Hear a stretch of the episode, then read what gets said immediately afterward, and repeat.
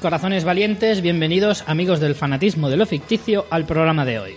Esto es Fans Fiction en nuestro episodio número 21 y el 41 en total, el 21 de nuestra segunda temporada. Mi nombre es Richie Fintano y soy el único que puede estar de acuerdo totalmente en algo diciendo todo lo contrario.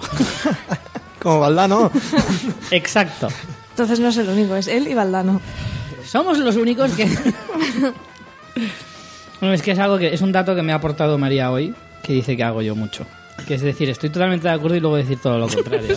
Yo no me he dado cuenta de eso, pero por favor, los, los que nos escucháis, si tenéis algún algún día habéis escuchado algo semejante, por favor, compartidlo con nosotros. Sí, Richie es muy de... Pues sí, de esta película lo peor es que los actores estaban fatal. Efectivamente, como decía María, lo mejor que tiene la película es las interpretaciones. Y tú dices, hombre, no he dicho eso, la verdad.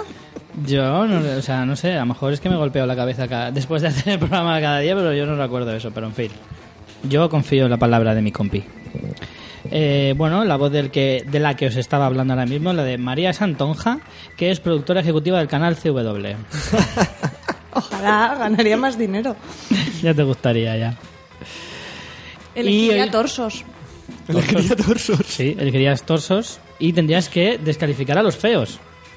Todo el que. Porque creo que en, las- en los estudios de, de CW hay, no hay un, un arco de esos Perros no. anti, antimetales. No, de lo que tienen son unas duchas. No, lo que tiene es, si eres feo, pita una alarma y entonces te echan directamente. Bueno, la otra voz que estabais escuchando es la de Ángel Montenegro, que tiene un buen recopilatorio de frases de sexagenario. Ese soy yo, joder. Y bueno, pues el programa de hoy, siempre digo, siempre lo digo como si nadie lo supiera, ¿sabes? De qué va el programa. Y el otro día caí en que, coño, si nos escuchan a través del blog o desde la página de Facebook, ya saben de qué va el programa, porque lo pone en el título. Bueno, pero y he caído ahora ¿sabemos después de 41 programas. Tú ibas para detective, ¿no? ¿Qué pasó? La droga. Bueno, pues hoy ya he caído que, en fin, que siempre que nos escucháis ya sabéis de qué vamos a Pero hablar. queda por lo bonito tanto- para introducirlo, Richie. No, pero que... Vamos a ver, sí queda bonito, pero como yo siempre lo explico como si pareciera que nadie lo supiera, como fuera sorpresa el tema de hoy, ¿qué será? ¿Qué será? Soy Sam. Pero ya por fin he caído. Yo solo, ¿eh? Nadie me lo ha chivado ni nada, para que veáis. Qué suerte. Bueno, pues el tema sorpresa de hoy es eh, los antihéroes. Hemos escogido algunos de los personajes más carismáticos con esta premisa de la televisión y os vamos a hacer un pequeño análisis de cada uno de ellos. Pero bueno, antes de irnos a, a lo de hoy, no he dicho que es un programa cargadito, ojo, Cuidado. ojo. Cuidado. A ver, María, cuéntanos lo del blog. ¿Podéis contarlo algún día vosotros, no? Es que tú te lo sabes muy bien y te sale genial. A ver, solo es una web. Entrar en el blog... No, hazlo tú, que te sale mejor. Tenéis toda la información con todos los episodios antiguos, todos los artículos, vídeos, fotos, material extra, fotos de Richie desnudo. Todo está en el blog fansfiction.es. También la- los métodos de contacto, que es nuestra página en Twitter, Facebook y eh, iVoox, iTunes, email, etc, etc. ¿El Badu lo tenemos ya o no? El Badu, sí, tenemos un montón de demandas. ¿Y de... qué tal? Muy bien. Yo todavía no quedo con nadie. Ahora cuando todas mis fans Vais vayan, acaparando vayan vosotros, corriendo al ¿eh? blog buscando mi cuerpo serrano, se van a llevar Ah, por eso. una alegría. Por eso has puesto tu foto ahí, ¿no? claro. Por eso tenemos el, el, el perfil de Badu. Ah, Hombre, vale. Si no, ¿para qué? Bueno, dichas las oportunas estupideces, vayamos con los temas del día. Vamos a empezar con noticias breves, Mr. Quitanieves. Aquí están noticias breves para servirle, Mr. Quitanieves. Vale, y empezamos con una noticia que a mí particularmente eh, me da un poco de asqueo, por decirlo de alguna manera. Y es que San Raimi, ya sabéis que yo adoro y amo con total y profundo odio a San Raimi, eh, quiere volver a hacer de las suyas y va a hacer un reboot de la saga La Maldición. Es que hay una cosa que a mí me gustaría eh, subrayar. Y es que a lo mejor en Hollywood habría que poner algún tipo de filtro y para avisarles. No todas las películas dan pie a un remake, un reboot, un repollo, me da igual, lo que sea. O sea, no, no. O sea, ya eran malas las, las antiguas, ¿por qué tienes que hacerlas otra vez? No vas a sacarle nada nuevo. Porque además está la versión japonesa, la versión americana, la precuela de la versión japonesa, la, la secuela de la versión americana. O sea, que además todas contaban lo mismo, exactamente lo mismo. Niños blancos. Sí, efectivamente. Un problema en la piel. No sé, me- me parece totalmente innecesaria este- esta, esta saga. Ya me parecía innecesaria la antigua, la primera ya ni te cuento, la siguiente ya ni te Y cuento. aparte muy, muy poco tiempo. Es que es eso. Encima es eso, tío, es que ni siquiera le das tiempo Claro. a, a- a generar más odio hacia esas películas que son una mierda. Totalmente, no sé. Bueno, hasta aquí la noticia porque es que ni siquiera le voy a dar más bombo. Siguiente. ¿Qué más noticias teníamos? Pues, por ejemplo, yo, que Vikings, que está, que está emitiéndose en Estados Unidos la segunda temporada y en España empieza en, no sé si es TNT, eh, el 1 de abril, pues ha renovado para una tercera temporada, lo cual a mí me alegra porque la primera me gustó mucho, tengo ahora pendiente la segunda y, bueno, por lo visto está funcionando bastante bien, así el History Channel ha renovado. Pues a mí la primera me defraudó un poquito, la verdad, me la esperaba un poco mejor, pero no lo suficiente como para que me la deje. Le voy a dar una segunda oportunidad en esta segunda temporada, a ver qué tal va y a ver si consigue engancharme tanto como la gente que la ve y que la sigue le ha enganchado. Yo he empezado la segunda y está bien, me está gustando bastante. Hay un salto temporal un poco extraño, pero hay mucha más acción. Sí, eso Nada me han más em- dicho, que la esta segunda temporada parece ser que ha pegado un poco de, de cambio y que Sí. parece más interesante. Yo creo que es que el problema con la primera es que la gente se esperaba un montón de batallas y a veces es, es eso, es de History Channel, es casi más costumbrista. Que si te interesa eso está muy bien porque conoces muchas cosas de la cultura de los vikingos, pero si esperabas un montón de hostias, pues no es lo que te va a Yo creo que juega un poco en su contra que vayan más o menos en las mismas fechas que Juego de Tronos. Sinceramente, yo creo que ganarían mucho si la pusieran en otoño. De verdad lo digo. Puede ser, ¿eh? sí, sí, una buena De estrategia. verdad lo digo, porque yo soy una de las... que no te contraten las cadenas para hacer programación. Dímelo a mí, macho. Eh, no, lo digo totalmente en serio, porque al ser una, peli- Sí, sí, una, sí. una historia de, de medieval y tal, te esperas... A mí lo que me falló, ya lo he dicho en este programa más de una vez, lo que me falló en la primera temporada es que la veía poco épica. Todo lo épica que es Juego de Tronos le, le falta mucho de eso en- a esta serie. Y es verdad, a lo mejor es porque mi, mi prisma no es el correcto, porque lo que dice María, al ser un canal de History Channel, es una es, mm, está más centrado a lo mejor en lo documental, en- documental de ficción, por decirlo de alguna manera. ¿eh? Por decirlo de alguna manera. Una- de alguna manera de alguna manera que me acabo de inventar quiero decir no cuando digo documental de ficción pues como esos programas como esos esos documentales de la 2 de los de los Sí, sí, sí. de de los ay, de la prehistoria y todo ese Sí, rollo de los sí, sí. cavernícolas que salen ahí con, con, con las pieles que parece que las han comprado en Zara En Zara Home. Porque va a hacer alfombras. El nivel de desvarío de este programa, sí, o sea, va en aumento cada día más. Bueno a ver qué tal va la segunda y ya veremos la La tercera segunda, ¿qué tal, Ángel? Que tú la estás viendo. Eso a mí me está pareciendo bien. Eh, llevo, creo que son cuatro capítulos los que he visto y mucha, mucha más acción. Ya empieza con hostias. o sea, A mí me gusta mucho que además tiene personajes femeninos muy chulos, porque el personaje de la Gerta, al menos en la primera temporada, Mm. Ya tenía, te digo. tenía Y- un montón de presencia, tramas súper pero interesantes. muy pocos eh también muy pocos personajes femeninos Jolín, pero, pero con mucha importancia. También el de la mujer del que era el gobernador este, o el Conde. conde. No sé. sí la que salió al final de temporada también la, la- Está la Gerta y la lagarta. Sí, sí, sí, sí, sí, sí, totalmente. Pues ya veréis, ya, ya veréis. Pero se me hace raro, se, se me hace raro una cosa muy curiosa y es que la Gerta es un nombre que también tenía uno de los personajes de Dexter, Dexter, que era la jefa, que era horrorosa de fea, pero horrorosa. ¿Sabéis de Era como una especie de Carmen Sevilla latina que era muy extraña. ¡Qué miedo! Daba un miedo que flipas. Sí, era cubana, ¿no? Algo así. Sí. Y María la Huerta, como la decían en la versión original. ¡La María la Huerta! Bueno, pues entonces, claro, llamar la Gerta a la otra, a la de Vikings, que es un pibonaco que flipas, todo rubia ahí. Con Le el- tiene un aire, ¿sabes? A, ¿Qué a la? Scarlett Johansson. Sí. Le tiene un parecido razonable. Es como, como una Scarlett Johansson más escandinava todavía. Sí. Y con mala leche. Mucha Sí. mala leche. Mola, mola. Bueno, mola. Pasemos Mola, mola, mola. de noticia. Ángel, otra noticia más. Noticia de Juego de Tronos. Mira, lanzamos. Puede ser, puede ser que hayan siete temporadas y una película. Se apuntan al carro de, de película también extra ahí, en plan, una vida extra. Bueno, contra- eh, concretemos un poco la noticia. Es Sí, lo sí. que quiere George, R.R. R.R. Martin. Martin, sí, ¿vale? sí. Mm, George R.R. Martin, que tengo la sensación de que él mismo se cree el rey de Poniente, y dice, aquí vais a hacer lo que, se- lo que diga mi polla, básicamente. Pero, pero también tiene miedo, tiene miedo. El otro día escuché una entrevista de que tiene miedo que, que la, la serie está cogiendo totalmente los libros. O sea, está escribiendo los libros, está escribiendo Está el estresado. Y está súper estresado el tío. No, sí, sí que es verdad. Salió una noticia hace unos pocos meses, en plan, que le estaban presionando para que Claro. terminara el libro, y acabó diciendo, como me toquéis los cojones, tengo a un meteorito por ahí rondando que cuando yo quiera puede caer y decir, ¡eh! Buenas tardes, aquí estoy yo. No, no, la noticia no era tal cual como yo la he contado, ¿vale? Pero más o menos venía decir Todo esto es ficción, puede que no ocurriera.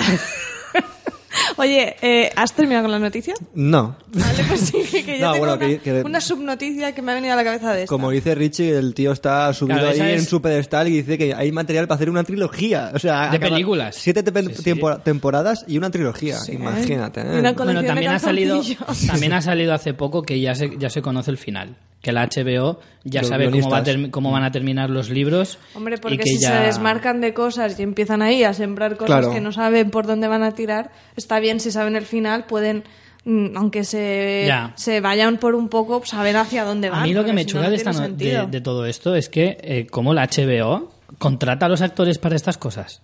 Mm. Quiero decir, tú tienes a un actor, imagínate que ahora, por ejemplo, Kit Harrin- Harrin- Harrington, ¿es? Sí, el de, el de John Nieve, Mm. de repente ahora lo peta y empieza a hacer películas a saco, se hace un pedazo de actor, siete temporadas, son si- más de siete años de, de- de estar metido. Si de repente te ofrecen ser También- el nuevo protagonista de Star Wars, a lo mejor no tienes tiempo para, para Yo no sé cómo cosas. son los ritmos de producción de una de Juego de Tronos y cuánto tiempo de rodaje tienen al año, pero son piensa que tiene que ser distinto a, a los rollo Friends y todo eso, que son temporadas de 24 episodios. Son 10 solo. Aquí son Ya, 10. pero aquí está rodando en varias, varios Sí, escenarios. pero son 10 y... y- tienen muchísimos personajes. Tendrán a lo mejor que ruedan claro. dos meses al año cada uno. Ya, pero piensa que son 10 horas de metraje aprovechable. Piensa Mm. todo lo que se graba de ahí. No, no, sí está claro, pero que te quiero decir que, que sí, que es un problema lo de compatibilizar las carreras de los actores, pero en principio cuando ellos se meten ya lo saben y lo que van a hacer Mira- es exigirles mira lo pasta, o sea raro- que tampoco les va mal. Para ponerte un ejemplo, mira lo raro que es ver a un mismo actor en dos series que se emiten al mismo tiempo.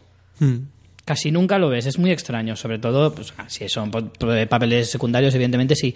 Pero si, si son Claro, eh, papeles protagonistas, sí que normalmente no puedes ver a dos, dos Hmm. o un actor en dos series distintas. Que me refiero a que se emitan al mismo tiempo o Sí, en sí, el sí. mismo año. Sí. Mm. Y bueno, la noticia cierra diciendo, ¿se atreverán con un parque temático? Pues no me extrañaría lo más mínimo, sinceramente. Porque el boom que va a coger esto, pensar que vamos por la. Todavía por estrenar la cuarta temporada, no estamos ni en la mitad de lo que sería toda la saga. Hmm. Y fíjate la, la repercusión que tiene ya. De aquí a, a, a seis, eh, a cinco años aproximadamente, si hay película, lo que puede ser Juego de Tronos para la historia de la televisión y el cine en general. O sea, puede ser Sí, la sí. leche. Totalmente, de acuerdo, sí. Pues yo he escuchado esta semana, en, en- ahora no sé deciros dónde, que un profesor, no sé si era de instituto de universidad Ah, eh, en. Inglaterra. Sí, en Francia, en. Francia. Ah, en Francia, vale. Pues veis como tengo los datos aquí. Cruzados. Lo gracioso es la anécdota, porque la noticia no tiene más. Eh, bueno, pues tenía a los alumnos ahí súper pesados en clase y les preguntaba, a ver, ¿de aquí quién está viendo la serie Juego de Tronos? Y un montón de niños de la clase pues levantaron la mano y dijo, vale, como no os estéis calladitos, voy a a empezar a escribir por orden los que mueren, porque yo me he leído todos los libros. Total, que no se lo tomaron en serio.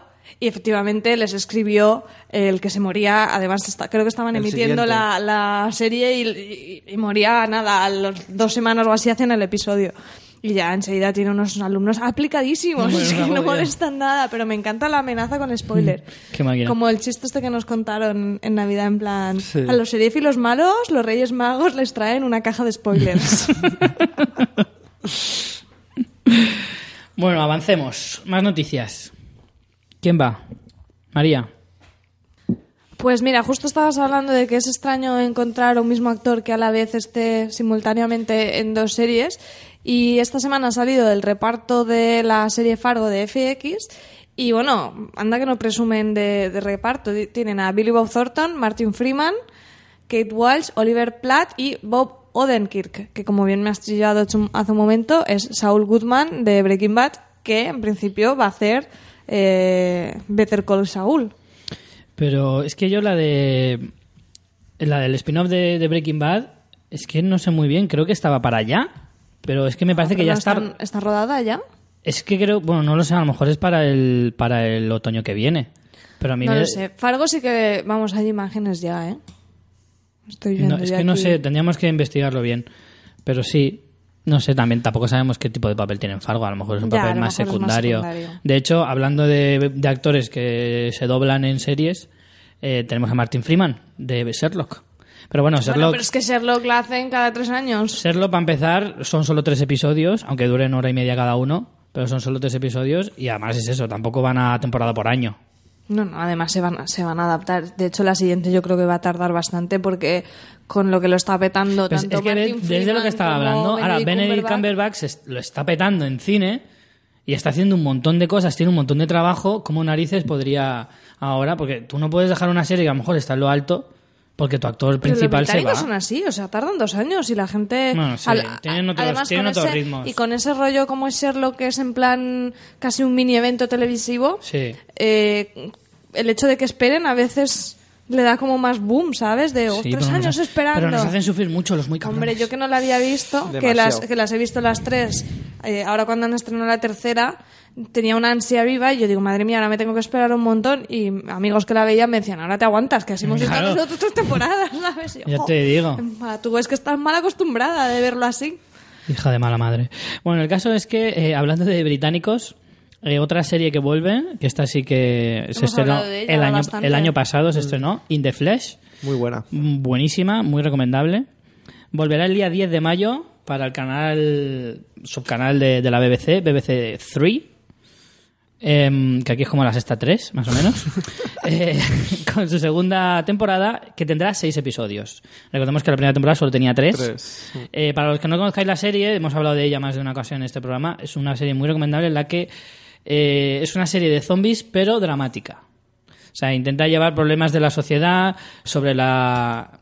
eh, sobre no la, inte- zombies, la integración. son- Bueno, son pseudo zombies así. no comen poco- cerebro ni nada, son muertos que, que, vi- Que vuelven a la vienen vida. sí. O sea, que no son zombies casi. No, no. No comen cerebros. No comen cerebros. Son no muertos, digamos. Pero tampoco están no, vivos. son sí muertos. No, porque no, porque no están, están ahí un poco en tierra de nadie. De hecho, mira, os lo pondremos el enlace en la entrada de, de este episodio, pero si queréis eh, escuchar los podcasts en los que hablamos de In the Flesh, es el primero de la segunda temporada, que se llama Los zombies nos atacan, hablamos de In the Flesh, y también la pusimos como lo, lo mejor del año en el episodio 9, en el que repasamos las mejores pelis y series del 2013. Correcto. Bueno, pues ya sabéis que a partir del 10 de mayo tendremos una temporada de seis episodios, que eso también es una gran noticia, porque a mí era una serie que se me quedó a mí muy, me gustó mucho. Sí, a mí se me quedó muy en tres escasa. episodios te, Tres episodios te de unos, un de unos montón. 40 minutos encima, que, que Sherlock aún dices, son tres episodios, pues dura una hora y media cada uno, Mm. es casi como una película. Pero es que aquí, tío, tres episodios de 40 minutos, es que los ingleses, mira que les gusta, cuando hacen algo bien, lo hacen muy corto. Ir a su ritmo, van a su ritmo. ¿Serán mamones? Bueno, hasta aquí nuestras noticias breves. No tan breves, en realidad. y pasamos a las críticas. Hoy tenemos unas cuantas películas para comentar. ¿Y quién empieza? María, ¿quieres empezar tú? Venga, dale, Venga. María. Adelante. María, hoy traes un documental, ¿no? Un documental, sí. Eh, se llama Stories We Tell, que es de 2012 y está dirigido por Sarah Polley. Y es un documental que es bastante interesante porque reflexiona sobre cómo, cómo en la vida en general eh, nos, nos hacemos una idea de lo que vivimos en función de la historia que nos contamos a nosotros mismos, como si dijéramos, ¿no? Que todo en- la vida es una narración y tú te cuentas tu propia historia y una misma historia tiene muchas versiones. Un poco esa sería la premisa. Y para mm, contar esto, la directora, Sara Pole, lo que hace es que coge su, una historia familiar suya, que tiene bastante chicha, no voy a desvelar lo que pasa, pero lo que coge es, pues, empieza a grabar a, sus familiares cercanos, a sus hermanos, a su padre, para que cuenten eh, cosas sobre su madre que falleció sobre cómo era la infancia, como una cosa que en principio parece que no te dice mucho, pero empiezas a ver cómo, cómo eso, como una misma historia tiene varias caras y bueno, aparte de su historia familiar, pues tiene eh, cierta chicha para sacarle, no, no es como si a lo mejor lo hago yo. Y la verdad que muy recomendable. Es- se ve rapidito porque es de 108 minutos, de 2012, es canadiense el documental y la verdad que a mí me- resultó muy ameno, muy interesante y, y que está muy bien, muy recomendable. Lo recomiendas entonces. Lo recomiendo, sí. Correcto. Vale. Eh, vamos a comentar también hoy Stalker, Stoker del director coreano, Coreano, ¿no? Coreano. Park Chan-wook, su primera película estadounidense. Es el director de obras bastante míticas de cine asiático como es Old Boy o Sympathy for Lady Vengeance o Sympathy for Mr. Benjamin. Mr. Vengeance, su trilogía sobre la venganza. Y bueno, eh, bueno, te dejo Ángel que comiences tú. Pues una película que me ha, me ha gustado mucho. Tenía miedo de que este paso al cine norteamericano perdiera un poco la esencia, no sé, tan siempre como, no sé, mostrar esas cosas ocultas que hace Park Chan-wook en sus películas, pero realmente el tío tiene una producción mucho más, mucho más cara, se nota, porque el estilismo lo conserva muy bien, es una película que tiene una producción muy, muy buena pero totalmente tiene la esencia de Park Chan-wook. Y es eso, la historia va de una, una niña que tiene una, digamos, unos, no sé cómo decirlo, ¿no? parece que con una sensibilidad especial Mm. Y como la muerte de su padre, de, eh, digamos que desemboca un poco eh, ese, ese resurgir ¿no? con, la, con el personaje del tío, un poco los lazos familiares. ¿no? Sobre todo lo que vive la- el personaje de la, de la niña, de la niña adolescente, es como el paso, el paso de, de la adolescencia, digamos, a la madurez, a, a convertirse a mujer, lo que, lo que yo entendí un poco de la Pero de una película. forma muy peculiar y muy Sí, sí, porque es una película que es una, es una un poco intriga. ortodoxa, digamos. Claro, es una intriga, es una intriga totalmente, es un drama, digamos, un poco psicológico, Hmm. y es una película que realmente mezcla muy bien lo que es bello, ¿no? Una cosa como muy bella, lo estás viendo, lo, es todo muy dirección artística espectacular, o es un derroche, digamos, de calidad muy, muy alto, pero totalmente, no sé, ves esa, esa, como ese, ese thriller, ¿no? Que te mete en la película y no te suelta. No sé, a mí es una película que me dejó, como diría María, mucho pozo. habla, habla, habla muy bien también. Como te de- da rabia, ahora encima Ángel Sí. se une a mí eh, Sí, para sí. usar esta expresión. Qué bien, cómo me gusta. Habla muy bien también de eso, de en plan de que no elegimos un poco de dónde venimos, en plan de nuestros padres, nuestra genética, digamos, pero que sí que, digamos, eh, podemos cambiar, digamos, como, como queramos, como queramos ser, ¿no? Pero que todos venimos, digamos, de una, de una, de una, pues ella viste, lo, lo- hace muy bien porque viste con la camisa de su padre, hay, digamos, eh, unos diálogos muy, muy buenos en cuanto, en cuanto a eso. Tengo la camisa de mi padre, tengo el cinturón de no sé qué, o sea, todas las cargas que llevas en tu persona que vienen de un sitio, pero cómo consigue eludir esa, esas cargas, digamos, familiares y convertirse en la persona que ella quiere. No sé, me gustó, me gustó mucho la película. Bueno, decir que está protagonizada por Nicole Kidman. eh, la actriz protagonista, que es la niña, es Mia Wasikova. Y el, el actor que interpreta al tío. Cuando has dicho tío, no, no, no sé si, para los que no hayan visto, no se refería a un tío cualquiera, sino que era Sí, su sí, tío su de tío. familia. Sí, sí, es que es el hermano bien. de su padre. Mm. Que a mí me gusta mucho. No me gusta especialmente Matthew Wood, que es el actor que, Mm. interpreta al personaje, que para los que no le conozcáis mucho, salía en Watchmen, haciendo de Ozymandias, por ejemplo. Eh, no me gusta este- especialmente este actor, pero sí me gusta el personaje. Me gusta ese misterio que, que, que engloba, o sea, que, que le rodea durante toda la película y que hasta que aunque parezca algo previsible al final, un poquito su historia, eh, te tiene como muy intrigado hasta que la descubres. Y eso me gusta, o sea, me gusta más la sensación que me, de- que me, que me, que me lleva dando durante casi Sí. toda la película que luego el descubrir que era lo que realmente escondía. Pero aún así, eh, es un punto que le da muy bueno a ese tramo de, de la historia. Sí, yo creo que es lo que tú dices, que los actores, por ejemplo, Nicole Kidman también está muy Nicole bien. Kidman está como Nicole Kidman. Pero que es eso, que son, son actores que están bien, pero que tampoco... La, mm, o sea, Mia Wasikova es la que mejor está. Mm. Pero los, los, digamos, los de secundarios... No o sea, están muy bien, están bien, pero que no aportan algo así, un plus. Y no sé, esta película es como...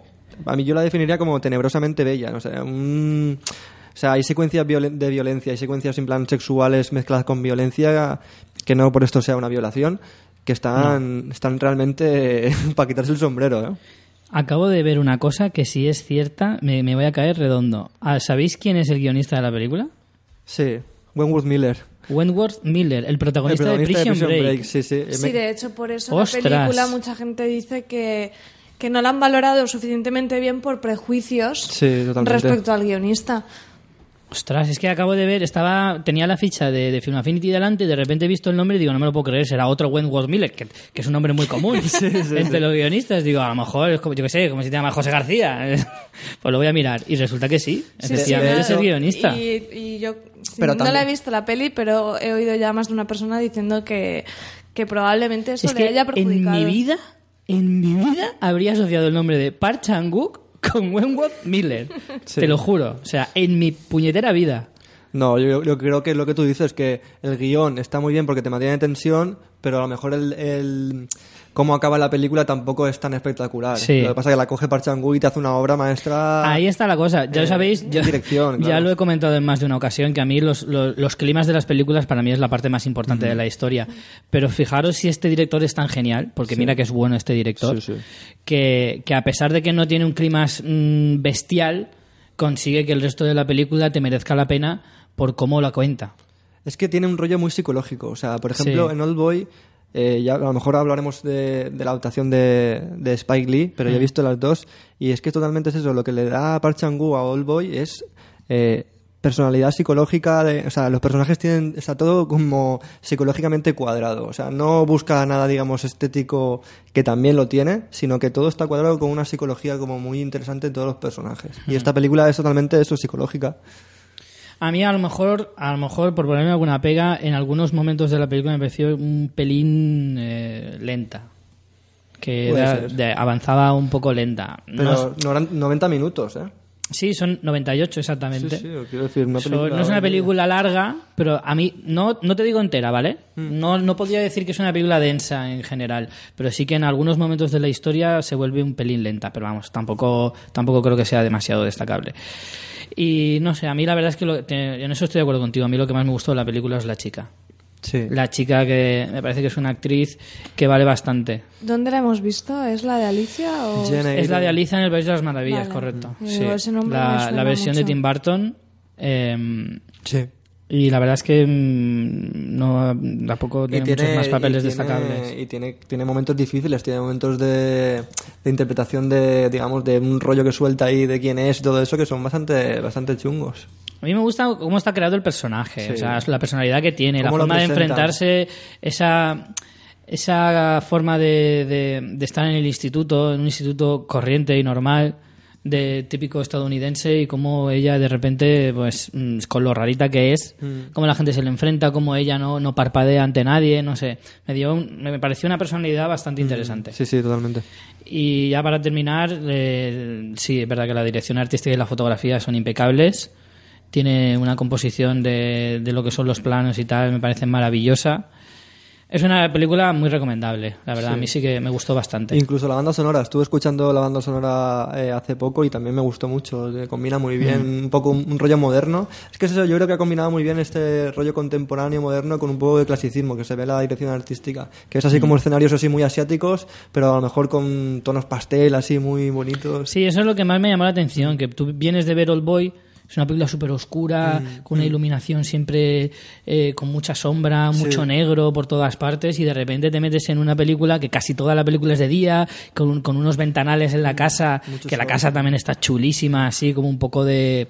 un poco así de época Sí. típica americana, de estas gigantescas, con, con un mazo de luz, un montón de luz, con esas, con esas cortinas blancas que hace que toda la luz se vuelva más, Más como difusa. más difusa y no sé, muy, muy, muy, todo muy bien pensado Sí. y muy bien orquestado, muy bonita. la Incluso verdad. la ropa de ellos también es muy importante, ¿no? Sí. Esa elegancia también que tiene la película. Bueno, avancemos, pasemos a otra película de hoy. Eh, bueno, de esta ya hemos hablado en otras ocasiones y como la he visto yo recientemente, le voy a hacer un comentario así rápido y ya está. Es Prisoners, de Denis Villeneuve, eh, del año 2013.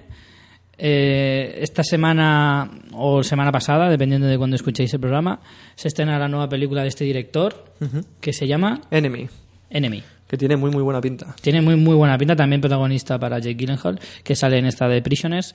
Bueno, únicamente solo quería destacar las cosas que más me gustaron, que fue la fotografía. Fotografía muy de thriller. Yo es que soy un apasionado del thriller, es uno de los géneros, sino el que más, que más me engancha y que más me gusta, y seguramente es de las películas que más veo. Tiene un- una fotografía tenue, así oscura, mm, casi sucia, to- toda la película, casi toda la película lloviendo, que eso es algo que a mí me encanta. Eh, destaco sobre todo las tres actuaciones masculinas, la de la de Hugh Jackman, la de Jake Gyllenhaal y la del chico que ahora mismo no caigo en el nombre, lo voy a buscar. Y la trama, eh, me gustó mucho la historia. Al final eh, me parece un poquito previsible, pero a pesar de que es previsible, te deja, un- te deja muy satisfecho. Yo creo que es un final que, aunque te lo puedas imaginar, también es que en este tipo de películas de tanta intriga y tanto suspense es imposible no hacer no hacer cábalas tú en tu cabeza mientras la estás viendo. Y entonces mm, a veces también sacas 17 teorías y alguna acertarás obviamente.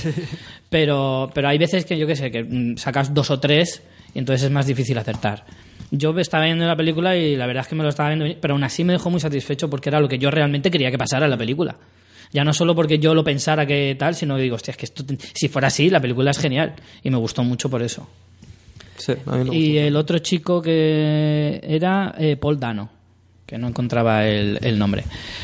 Me gustó mucho, me gustó mucho esta película, esta sí que la recomiendo, sin lugar a dudas. Y la última película que teníamos para hoy, la hemos visto los tres. María, que llevas un rato callada, te dejo que hables tú. Una pistola en cada mano, de, eh, española de Sesgay, del año 2012. Sí, yo la verdad que hace tiempo que la vi porque la vi en el cine cuando salió, pero recuerdo que me gustó mucho, disfruté mucho. Es una película de estas que tiene varias historias en sketches.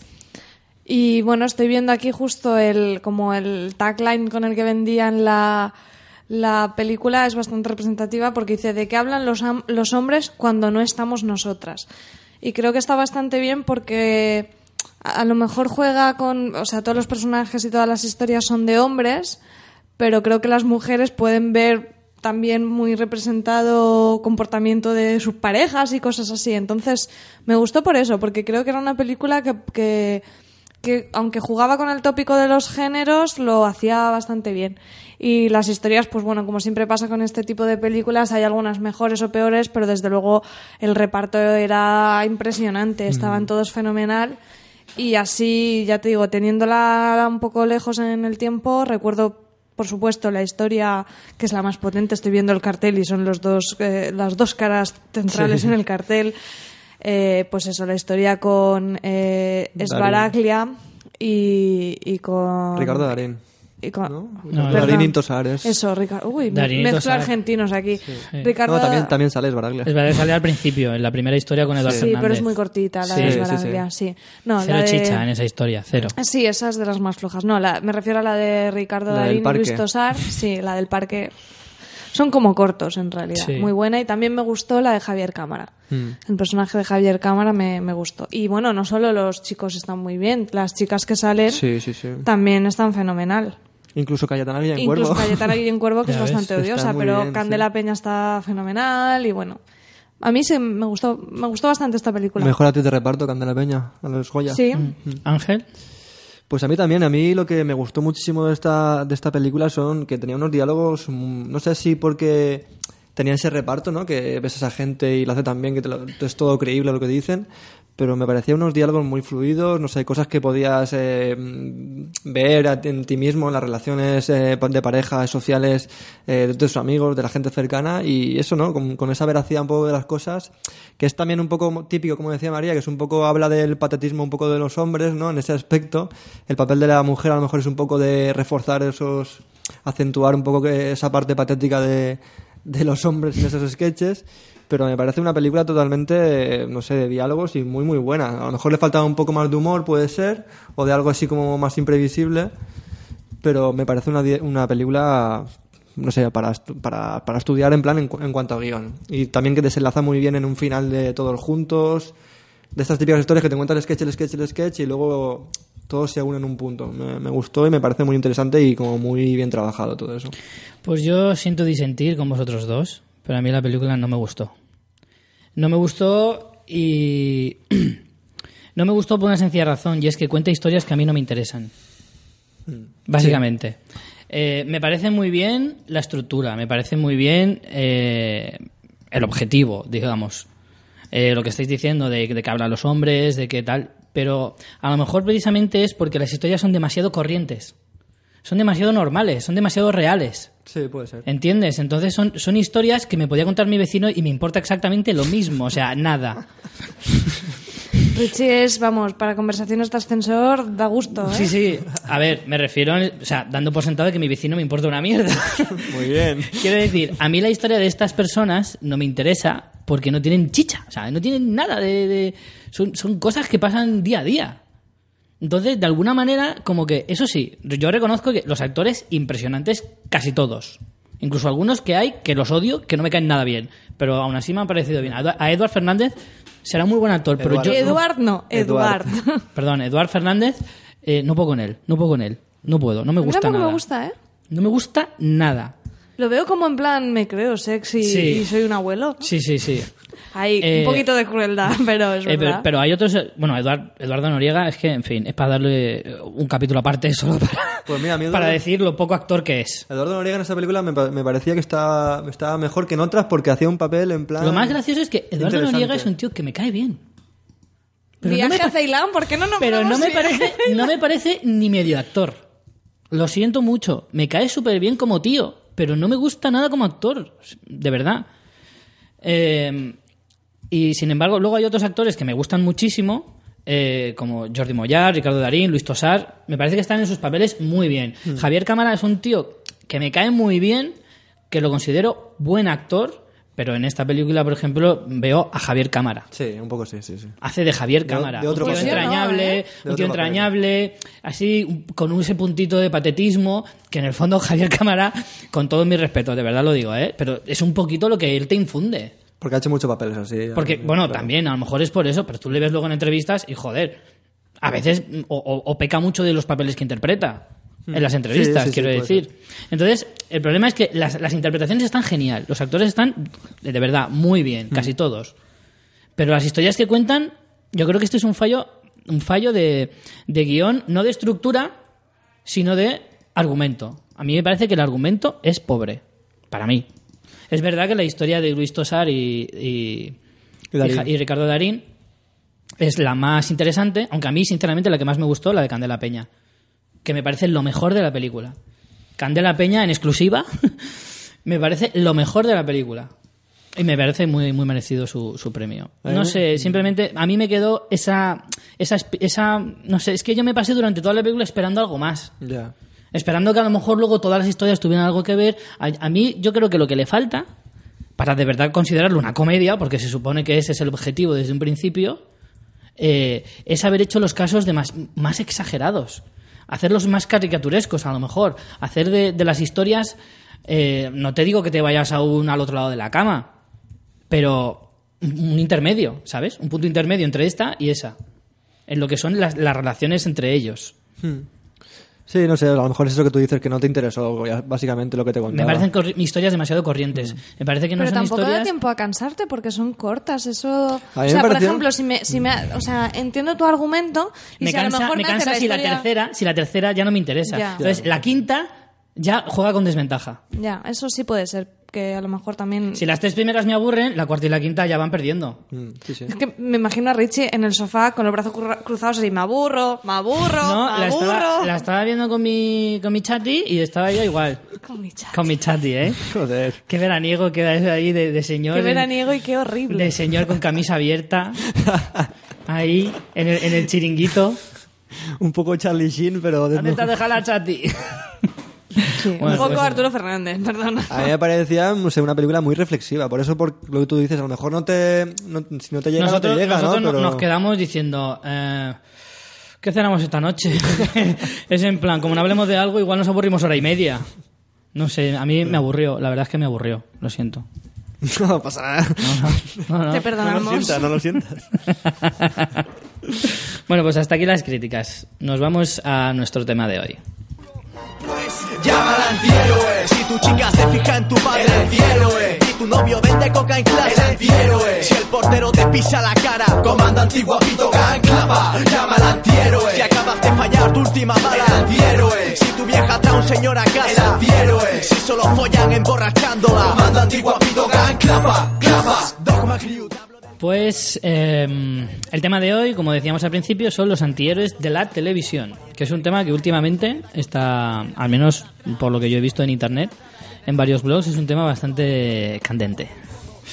Se habla mucho porque es cierto que de- yo me he dado cuenta de una cosa haciéndolo, preparando el programa para esta semana, me he dado cuenta de una cosa y es que si te paras a pensar de los de los rankings que puedas ver de los mejores personajes de series de televisión de los últimos años, de los 10 primeros, probablemente 7 u 8 sean o de los que vamos a hablar hoy o que sean encajen en este perfil de antihéroe. Sí, es, un, es, un, per- es un estilo de personaje creado, en- yo creo que en la última década, o sea, no creado, pero que se ha puesto más de moda, porque antes de los 2000 seguro que habían muchos personajes de este tipo. Me Pero puedo- en, en puedo- series quizá menos. Yo en creo series, que desde luego, en, en, cine sí. Yo siempre me acordaré, para mí el antihéroe por definición es John McClane, que es Bruce Willis. Y todos los personajes que interpretó Bruce Willis parecidos a John McClane, que fueron muchos. Sí, sí, bastantes. Pero al margen de él, ah, seguro que han habido muchísimos más. Pero es verdad que en lo, en lo que esa televisión se refiere, eh, bastantes menos. Bueno, pues vamos a empezar con eh, Dexter. Les hemos hecho una pequeña ficha a cada uno. Ficha policial. Sí. Podríamos poner sonido de este de, de teclado, de... ¿Sabes? De teclado no, que soy demasiado la- tecnológica, de de, máquina- de escribir. Me has recordado un poco a la serie, no sé, vosotros igual como sois tan jóvenes, no os acordáis, pero había una serie de dibujos que se llamaba Cops, que, que además era el latino, que era lo mejor, que decía, al final del, del capítulo decía, caso cerrado. y la serie, la serie iba de unos policías en el futuro, cada uno tenía una, una determinada... eh, eh, o sea, mm, habilidad, ¿vale? Y empezaba así. El caso 7897, que es de que es de- y se oía ahí, taca, taca, taca, taca, taca, taca. Molaba un huevazo. Joder. O sea, ese es otro programa que quiero hacer un día, series de animación de, de, de la infancia. Pero bueno, ya llegará, ya llegará. Eso está guay. Bueno, empezamos por Dexter Morgan, interpretado por Michael C. Hall.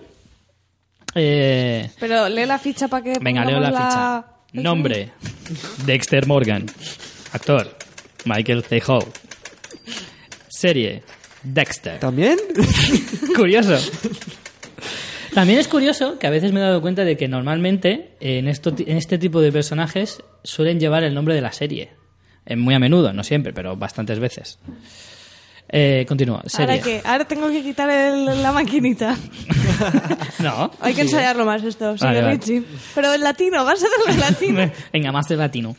Eh, Dexter. Además, que, que los, la- que los latinos cuando hablan en inglés ponen pronunciación así como súper de opening y mola un montón. A mí no, lo pronuncian bien, ¿qué coño? No como nosotros, Spiderman, ¿sabes? Los Power Rangers. Bueno, serie Dexter, Showtime, 2006-2013. Profesión forense. Otras profesiones, asesino en serie. Heroicidades. Tiene un código de honor que le ayuda a canalizar su mal interior hacia algo positivo, que es asesinar gente que en realidad se lo merece. Te sale fatal el acento. Está ahí con Laura, compitiendo. Lo he pasado a casi teletienda de, de estos que te venden la manguera esa, la polla manguera esa de mierda que, que se encoge. La polla manguera, eso es. Qué buen nombre. Churri ¿no? manguera. Venga, dale. Nunca habría creído que podría caber una manguera en mi bolsillo. Venga, ya está, suficiente. No, eh, no heroicidades, ¿vale? Porque al ser antihéroe tiene cosas buenas y cosas malas. Hombre, claro. ¿Vale? Eso lo explico. Podrías también. ponerlo más como lado oscuro o algo así. Sí. Eh, no lleva su código siempre a rajatabla y, y que no deja de ser algo inmoral, de todas formas. Eh, no, espérate, eso no se ha entendido, ¿verdad? No, no. Yo que no he visto la serie no he entendido nada. A ver, que no siempre lleva eh, su código a rajatabla y aunque lo llevara, sigue siendo algo inmoral el hecho de que él asesina personas aunque se lo merezcan. Eso es a lo que yo me refería. Entiendo. Y por supuesto, sigue, y por supuesto, pues es un criminal. Eso entra dentro del apartado no heroicidades, ¿vale? Luego su superpoder de antihéroe es que es un tío súper escurridizo. O sea, haga lo que haga, eh, puede estar matando eh, al presidente mientras está dando una conferencia de prensa y al final siempre se escabulle. Nadie lo ve. No. Eh, luego tiene otros, otros rasgos de su personalidad, de su personalidad característicos, es que tiene la lucha, esa lucha interna consigo mismo, Bien el mal. siempre sobre no aparte de lo del bien y el mal sobre también sobre Sobre si siente o no siente, porque él no tiene tanto bien mal como que... sí sino también es un poco como la identidad del personaje muchas veces él como que se siente en la lucha de decir Soy bueno. soy bueno. Bueno, él sabe que no es bueno. Él sabe que lo que está haciendo está mal, pero aún así necesita hacerlo porque es algo que lleva dentro. Y sabe que está mal, pero no siente que está mal. Eso Entonces, es ¿cómo lo cierto. sabe? Eso es cierto. Eso ¿Eh? es un bu- buen apunte. Porque su padre le enseñó un código. A saberlo. Su padre era un poli, ¿eh? Hmm. Que tú no lo sabes. Ah, vale. Pero no lo sabes no porque seas tonto, sino porque no has visto la serie. Pero que era polilocal, ¿no? Era de estos que van De los que en el ponen- paso de peatones para que pasen los niños y vayan de los al que colegio. ponen multas y poco más. Bueno, pero sí, eso es un rasgo muy característico del personaje. Ese, lo que él llamaba siempre en la serie su oscuro pasajero. Oscuro pasajero. Que también tiene un poco ahí... Que no pasajero oscuro.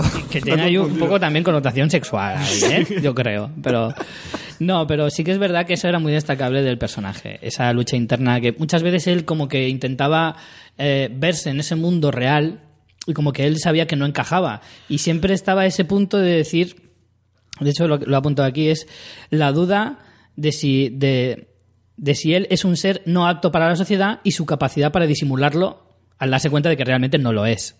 Sí, porque él, sobre todo en las primeras temporadas, finge, como le enseñó su padre, una normalidad para no ser sospechoso. Entonces él sale con mujeres, tiene su novia, no sé qué, es como el súper buen compañero. De hecho, eso me gustaba muchísimo en la serie, que era recurrente, que él era como el, el- el colega de trabajo súper majo que llevaba donuts a todo el mundo Sí, por la sí, sí. mañana, en plan, qué majo es y cómo hacía las bromas y tal, pero era todo Mm. Era, era una estrategia para, para él no desentonar, porque su padre sabía que como él era, si no acababa en la silla eléctrica. De hecho, yo pensaba que sería ese final, pero no toca Mm. Pero hoy hablar del final. No de podemos Dexter. hablar del final de Dexter en ese sentido. Eh, a mí una de las cosas que, hablando de eso precisamente, es... eh, otra de las cosas súper características del personaje es las dos caras que él tenía. ¿Es La- Géminis? las dos... No, es que en un carnaval se disfrazó de dos caras el de Batman, pero el de la antigua, ese que tenía la cara rosa. que maco en la plancha. Y que la, mi- chicle. la mitad era un smoking y la otra mitad sacada de una drag queen, porque era de colorines. Bueno, no, me refiero a las dos caras, eso, lo que tú decías, eh, cómo cambiaba cuando, cuando quería ser- aparentar ser normal, era pues eso, un tío, a pesar de que aún así en su, su estado normal era el tío más estirado que te puedes imaginar. O sea, el tío, el, el de- Dexter Morgan, el, el forense, era un tío que, en serio, Francés. yo, yo siempre le estaba buscando dónde, le acababa el- lo, que, lo que barre de la escoba, dónde lo tenía después de, de meter el, el palo en El el palo, culo. ¿sabes? En plan, eso del pantalón no se le nota. Pero lo que era interesante en la serie es que sí que el personaje sufre un poco esa evolución y, y la falsedad, su vida falsa al final acaba importándole. Comiéndose, sí, acaba comiéndose Acaba a su importándole. lado Desde chunga. luego no se vuelve una persona normal en plan vecino de hacer barbacoas, eso sigue teniendo que fingirlo, pero sí que llega a sentir en Sí. algunos momentos y me parece que es de lo más interesante que trata la serie porque es un viaje del héroe o viaje del antihéroe en este caso. En este caso también me, me gustó mucho la repercusión que tuvo el personaje de su hermana, Debra. Como al es el principio. personaje más importante después de Sí, sí, Dexter. sin duda, sin duda. Y además el mejor personaje después de Dexter, probablemente. Eh, Y el que más tacos dice, seguramente, y ya no de No, Dexter, sin sino de la televisión americana. Creo que están rivalizando la hermana de Dexter y Leonardo DiCaprio en el lobo de Wall Street. Creo que están ahí diciendo a ver quién es más, quién dice más veces joder sin venir a cuento. Harían buena pareja, ¿eh? Sí, sí, desde luego. Próxima película de Tarantino. Me gusta. No era una comedia romántica, Mierda. Pues ya está. es verdad. ¡Que te quiero, joder! ¡No, yo te quiero más, pedazo de puta! en fin, no sé, me parece un buen ejemplo de lo que es un antihéroe eh, este Dexter Morgan. Eh, sobre todo porque al principio sí que ves una evolución en el personaje, siempre dentro de su eh, hermetismo de, de la personalidad dentro de la serie. No sé si me entendéis lo que quiero decir. Sí, o sea, sí, que sí. Poco, poco margen tiene para evolucionar, pero lo hace. Lo hace. Hombre, y para eso también es muy importante en esta serie la voz en off. Tenemos, Sí. Es muy importante para poder ver realmente esa, esa discrepancia de, de- de la, del Dexter social y aparente al Dexter real. La voz en off juega un papel imprescindible y además está bastante bien metida en esta serie. No, Sí, sí. No, creo que yo no soy muy fan de la voz en off, pero creo que en esta serie, primero, es no se podría hacer o sería muy difícil hacerlo de, de- no es que creo que no se podría hacer directamente sin voz en off, Sin te voz no, sin duda. y es esencial, hecha, es esencial en esta hecha. serie. A, yo- a mí me, me pasa una cosa curiosa con esta serie y es que si esta serie se estrenara ahora, yo no pasaría de la primera temporada o de la segunda, seguro. Yo me la vi las ocho temporadas el año pasado, ¿eh? Como Yo he seguido la, la serie siempre al día desde que se estrenó y nunca me ha gustado.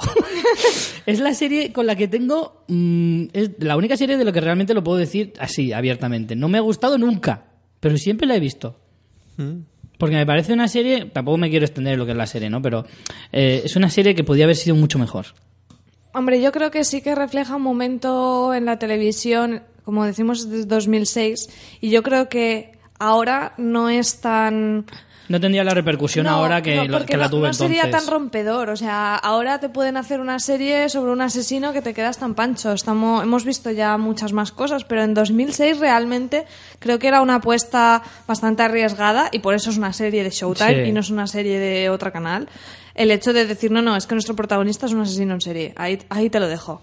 Y en ese sentido sí que tiene ese mérito y por eso es un- para mí es un clarísimo ejemplo de, de protagonista antihéroe. Sí, desde luego. Venga, pasemos al siguiente. A mí este es uno de mis personajes. ¿Lo vas de a leer en latino? Sí. Venga. ¿Queréis que lo lea en latino? Sí, Por favor. nos ha gustado Venga, mucho. por Luego va a leer Ángel también alguno en latino. ¿Ah, sí? Sí, sí, sí, sí. Y yo, si queréis, también. Venga. Sí, tú también. El siguiente para ti, María. Vale, me gusta el siguiente. Em, venga.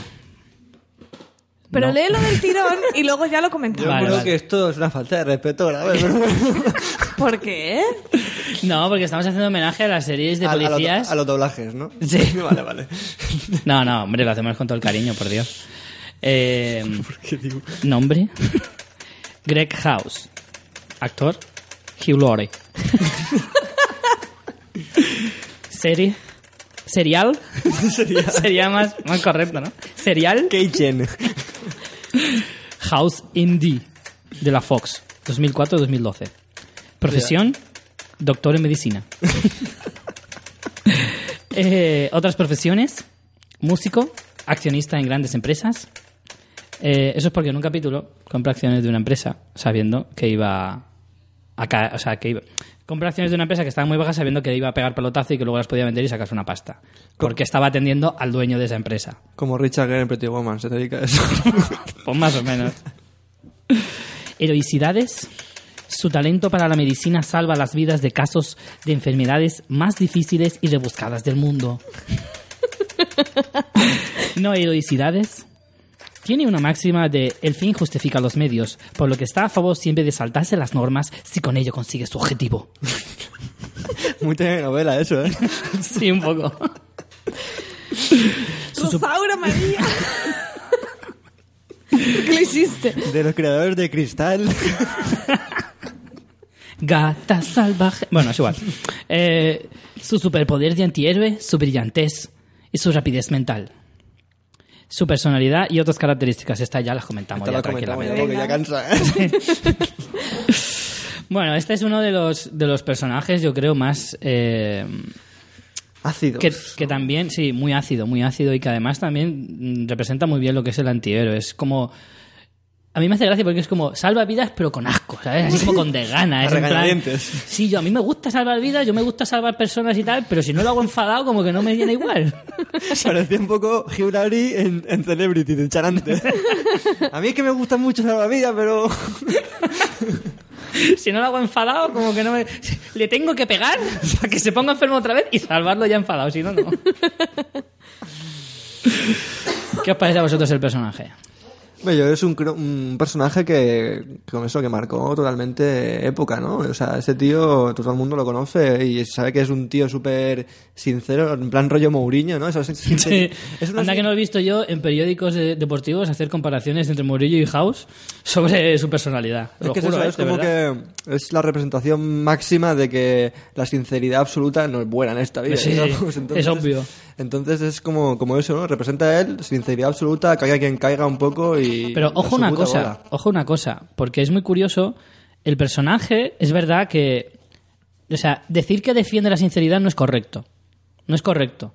Porque él siempre dice que todo el mundo miente. De hecho, es uno de los lemas de la serie. Todo el mundo miente. Everybody lies. Hmm. Siempre, siempre Pero lo he porque visto. esto es Sherlock Holmes, en verdad. en Sí, médicos. bueno, eso también está claro, ¿no? La serie está basada, eh, o se quiso basar un poco en los personajes de Sherlock Holmes. De hecho, el personaje de Wilson intenta emular al personaje de Watson. De hecho, mm, una cosa... bien. Y House es Holmes. Exacto. Eh, Eh, cuidado, eh. cuidado. No puedes ver el gesto de Richie con las manos. Exacto. Lo sé, porque esto es radio, ¿eh? El caso es que, que él no defiende la, la sinceridad. De hecho, yo creo que muchas veces es tan sincero para demostrar que la sinceridad no es buena. Y que y da por hecho que todo el mundo miente, porque eso es lo que hay que hacer en realidad. Para que la sociedad conviva como Dios manda, si eres sincero, en, en Es la vida él- te va a ir mal. Él lo hace a propósito, porque Exacto. no le interesa a la sociedad y sabe que eso... Y hasta no, él no es- mismo, él miente muchísimo también, ¿eh? No es Sí, que sí, sea sí. Un, ineda- un- un inadaptado porque no sabe... No es que sea que no tenga habilidades sociales, es que no, no le interesa tenerlas. O sea, en realidad lo Claro que tiene habilidades sociales, lo que pasa es que las usa en su provecho. Sí, sí, lo hace cuando quiere y lo otro es que no, no le interesa para nada. Respecto al personaje, yo creo que en ese sentido eh, la caracterización fue súper acertada, aparte de que el actor lo hace fenomenal, pero todos los detalles de que sea adicto a los calmantes, la cojera, incluso el vestuario que siempre sigue esa misma línea, le han hecho un personaje que además de ser muy característico por su personalidad, es muy reconocible en cuanto a aspecto. O sea, yo puedes ver a alguien disfrazado en carnaval de House, que sabes perfectamente que va de House, no sé. Y creo que eso juega mucho en su favor a la hora de que se quede en el imaginario colectivo como personaje quizá de los más míticos de los últimos años en televisión. Sin duda. Totalmente. Ese, el detalle de la cojera es algo muy, muy característico del personaje y que además es lo que tú Justifica que, dices. esté enfurruñado también. Eh, se supone que tiene dolores siempre. Eso es un poco mito, ¿no? Los cojos siempre están con mala leche, ¿no? Pues esta serie demuestra que... ¿Por No, qué? que, que lo aprovechan, digo, el, el- Sí, el sí, sí. ese. De todas formas, eh, no solo no solo es un rasgo que justifica su personalidad, sino que también es lo que dice María, es un emblema icónico, Mm. ¿sabes? No sería lo mismo la serie si él no fuera cojo. Ya no solo a nivel argumental, sino también, ¿no sabes? La de, la de capítulos en los que la cojera tiene un protagonismo bestial. Hasta el bastón. Hasta el mismo bastón, es verdad que va cambiando a lo largo de la serie, se va cogiendo unos distintos. eh, además da un montón, da lugar a muchas bromas con Wilson, que esas bromas con Wilson eran casi casi lo mejorcito de la serie. Porque es de los pocos procedimentales que a mí me tenía enganchadísimo. De hecho, yo vi la serie hasta el final y el final de House lo esperábamos como, como oro en paño, prácticamente. Y, y luego, además, otra cosa muy destacable de él, que, que es de verdad, ya no es del personaje sino de, o del actor, sino de los guiones, es esa habilidad eh, lingüística.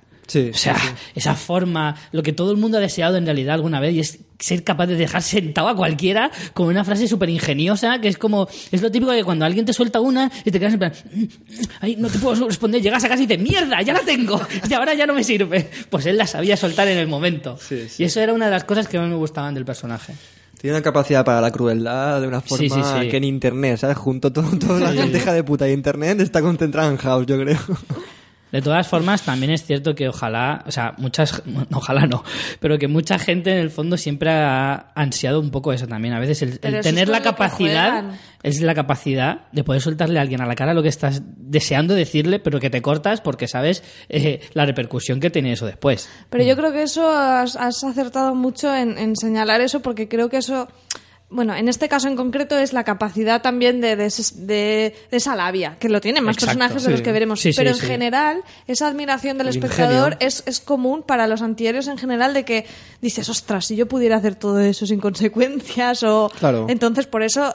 jue- O sea, aunque sean personajes malos, entre comillas, se juega un montón con la identificación con el espectador. Claro, sí, Hombre, sí. evidentemente. Y en este Pero no sentido, es- con lo de la labia, pero no, no la labia de qué ingenioso soy para. No, no, para ser cabrón. Exacto. Sí, sí, sí. Y en realidad es lo que más envidias, porque te gustaría tener labia justo en esos momentos. Es cuando más la echas de menos. Exacto, la labia, tú lo has dicho, es la labia para ser cabrón. Pero de todas formas, hay, un, hay una cosa en la que no estoy de acuerdo y es, no lo hace con miedo a las consecuencias. O sea, no, nosotros no lo hacemos por miedo a las consecuencias. Es que él lo hace sabiendo las consecuencias, pero se la pela. Lo hace igualmente, sí. ¿Entiendes? Es en plan, mm, para, para lo frágil que se muestra a veces, en algunas ocasiones se muestra tan seguro y tan, tan eh, invencible, porque es parte de su egocentrismo, que esa es otra, Sí. otra, otra característica típica de los antihéroes, el egocentrismo que ellos mismos eh, ejercen. Sí, sí, sí. Pero, pero sí, desde luego es, es alucinante. Venga, vamos a pasar al siguiente. María, esto lo haces tú. ¿Pero en latino? En latino, por favor. ¿Con el doblaje latino? Venga. Vale, venga. Cuesta, ¿eh? Cuesta. En chino, venga. Un poco, un poco. En chino, por favor. En chino. Venga, va, lo, lo leo en latino. Si puedo, si no nos meamos todos, venga. Nos vamos a mear igualmente, así que... Nombre, Sherlock Holmes. Actor, Benedict Cumberbatch. Serial, Sherlock, BBC, 2010. Profesión, detective privado. Otras profesiones, violinista. Heroicidades... Es que las tetas son lo mejor. Es capaz de desentrañar los casos más enrevesados que la mente literaria más brillante sea capaz de inventar. No heroicidades. Hasta él mismo se considera un sociópata con un elevado dote para la manipulación. Ahí. Espera, no, me falta una. Su superpoder de antihéroe, poder de deducción. ¿Os ha gustado? Me ha Es que parecías, parecías un actor americano hablando en latino. Era David Hasselhoff. y María es David Hasselhoff, rollo rollo de estrellas. Vale. Ahora, ya está. Uf, bueno, ¿A qué cuesta, eh? Ángel va a hacer tú uno. también vas a hacer otro, Este ¿eh? es En latino. No, no hay más ra- Además, no. el que te queda tiene un nombre tan latino, el siguiente. ¿Sí? Te Puedes queda- elegir... Bueno, te dejo que elijas de los que quedan. Bueno, Bueno. hablemos de, de Sherlock. Pues si hablábamos de labia con Holmes, con Holmes digo, con House, Holmes es, vamos, o sea, las parrafadas que se pega, cómo deja mal a la gente, cómo encima es casi que les lee el pensamiento, porque esa capacidad deductiva que tiene es mm, increíble. Ahí ya también te da una envidia de decir, es que no le cuelan Buah. ni una. Y es Tremendo. Y lo de sociópata dice, "Soy un-".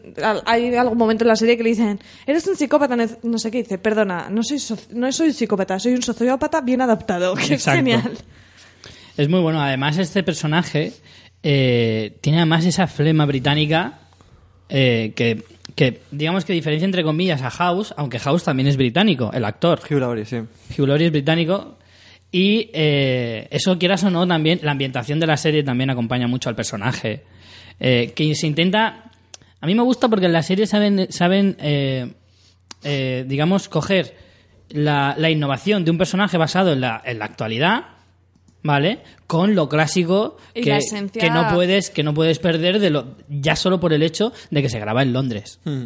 ¿Entiendes? O sea, es como que coge las dos cosas y las sabe adaptar muy bien. Y el personaje y de Sherlock. Holmes, yo no me he leído las novelas, pero, pero creo que lo, por lo que me ha comentado gente que él se las ha leído, que la adaptación es increíble. O sea, que ese, ese también cabroncismo de la vía eh, es totalmente así. Y también Watson, pero bueno, nos estamos centrando en el personaje de Holmes. Y, y también es muy interesante el hecho de que, aparte, o sea, él es un máquina, pero lo sabe. O sea, tiene un ego como un caballo. Todos, y eso todos. es fantástico, eso es fantástico. Pero yo creo que en este caso, en el caso de, Le- de- de Sherlock, el ego mm, es una característica de él que no veo tanto en el resto y es que es su peor debilidad. O sea, Sí, tiene el ego sí. tan subido que cuando no acierta O le retan. se derrumba. Y de hecho, en la serie, en, el- en el- en la última temporada se ha visto. Sí. En el último capítulo, sobre todo. Eh, cuando, cuando él no sabe, no sabe, eh, no Es se sale con la suya, no, no sabe de- Esa es su desentrañar. motivación en realidad, el decir qué máquina soy. O sea, él no hace las cosas para... O sea, él cuando quiere que le venga un caso no es por ayudar a nadie, es para probarse a sí mismo, ganar y decir qué máquina soy. Exacto. Entonces, Por eso no también coge- por eso no es coge- un antihéroe, porque O no, sea, no es que- buenísimo, no lo hace por lo hace por él mismo, lo hace Sí. puramente por es egoísta, en el fondo es, un- es, el, es el héroe más egoísta que existe. Que le faltan dos costillas, quieres decir. ¿Tú no has, vi- has visto Sherlock, Ángel? no, no lo he visto esta. No lo has visto. Pues te gustaría muchísimo. Bueno, de todas formas, hablar también de, de su mayor capacidad, que es la de la, de- la deducción. Mm. Que en la serie yo creo que lo hacen muy bien porque puede, puede llegar a parecer totalmente surrealista que sea capaz de adivinar qué desayunaste el 6 de mayo ¿eh? Solo por cómo tienes las pestañas. Pero, Qué bonito. pero, pero aún así se hace súper creíble, no sé, porque a lo mejor la, la- la personalidad del personaje la tiene tan bien eh, construida la serie que al final acabas Entras, creyéndote que sí. eso puede ser posible. ¿Entiendes? Eso a mí me parece un Porque te punto... hacen un razonamiento, porque Sí. se, se verbaliza el razonamiento que hace Sherlock. Y, es y lo como, acompañan. Ah, claro, Perdona. era evidente. No, no, no, no solo lo, lo verbalizan, sino que además lo acompañan Y muy lo bien con las imágenes porque bien. Y tienen una realización. mejorando cada temporada. La serie tiene una realización impecable. Impecable. Y eso eh, se nota muchísimo también. Acabas diciendo, claro, es que el cromatismo de las pestañas, verá por el zumo de arándanos, es evidente. Hombre, vamos. ¿Quién no sabe eso? Que, que a veces hasta te sientes tonto, en plan, ¿cómo no he sabido yo eso? ¿Cómo no me he fijado? Si estaba el elefante detrás. Pero sí, sí. Aparte que también me, da much- me, me gusta mucho que saben darle la vuelta a las historias. Por mil veces que te la cuenten, le pueden dar siempre otra vuelta. Hay un detalle curioso de la serie que siempre me gusta dar, y es que el hermano de, de Sherlock en la serie, Mycroft, es el creador de la serie. Ah, se ha guardado Joder. uno de los personajes más chulos. Rollo Es- es, tonto, es tonto el, el- el máquina. Es que Mycroft también... eh, Se llama o sea, Mark Gatiss. Es su hermano también, vamos. Tiene características de Sí, sí, sí. personalidad O sea, igualitas. y ese sí que no puede ser más inglés. Sí. O sea, el hermano Mycroft no puede ser más inglés. O sea, más inglés y ya eres el rey de Inglaterra. La reina. O la reina. Me puede ser rey también. Más inglés es ser la reina. Venga, pasamos al siguiente. Y le toca a Ángel. Venga, si no quieres hacerlo en latino, te Yo me rajo, va, yo me te rajo perdonamos. Rajao. Soy un rajado, lo siento. Puedes hacer en otro acento, ¿no quieres? ¿Quieres que lo haga en tu acento? ¿Andaluz? No. Andaluz no es ofensivo. Sí, va mi padre, que es cordobés. No, Venga. venga. venga. el siguiente personaje es Walter White, protagonizado por Brian Cranston. Pero, pero no, lo que tienes es que leer la ficha. Eso sí, aunque Eso no lo sí, hagas ¿Puedes leerla en castellano? Eso sí, ¿no? Sí, sí, venga, venga. Nombre, Walter White. Brian Cranston. Serie, Breaking Bad, AMC. 2008-2013. Profesión, profesor de química. Otras profesiones, narcotraficante, una, una profesión chula. Y luego también regente de túnel de lavado. Por supuesto. Heroicidades, pocas, pero siempre intentado salvar man- o mantener a salvo a sus más queridos. No heroicidades. Lo que empezó como una solución externa a un enorme problema Extrema. extrema mm, a un enorme problema acabó convirtiéndose en una obsesión y poco a poco fue hundiendo en un pozo de delincuencia suprema. Joder. Su superpoder de antihéroe, la inteligencia.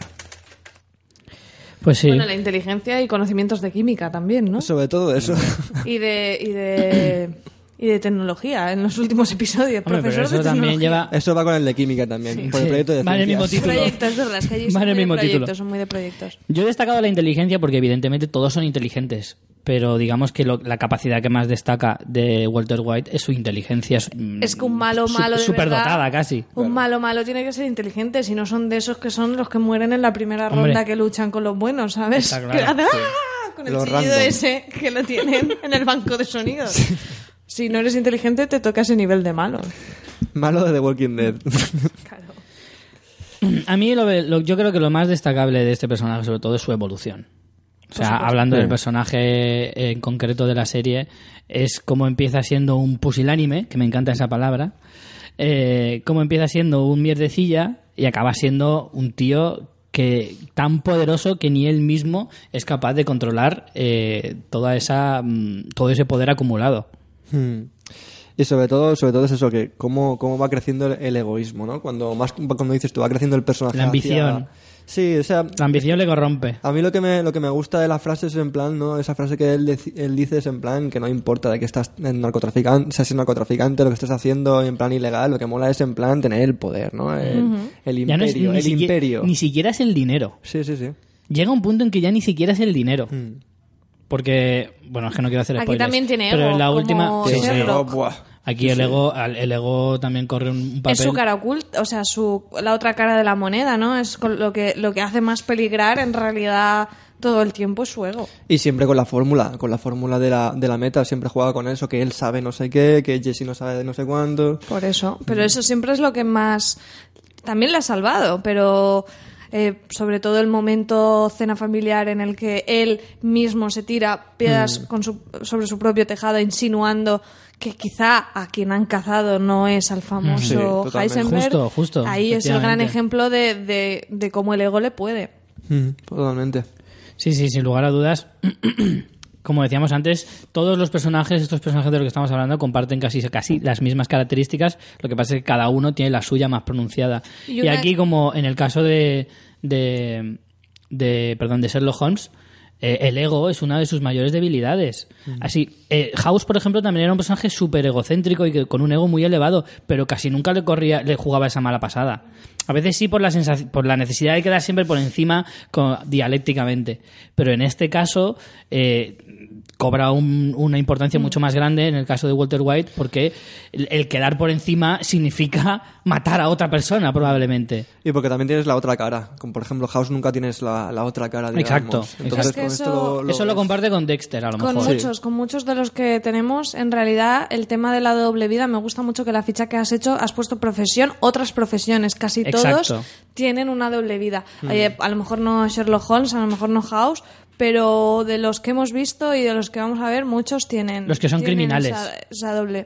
Y incluso, Sobre todo los que tienen doble cara son los que son criminales, porque Sherlock no es criminal, House no es criminal.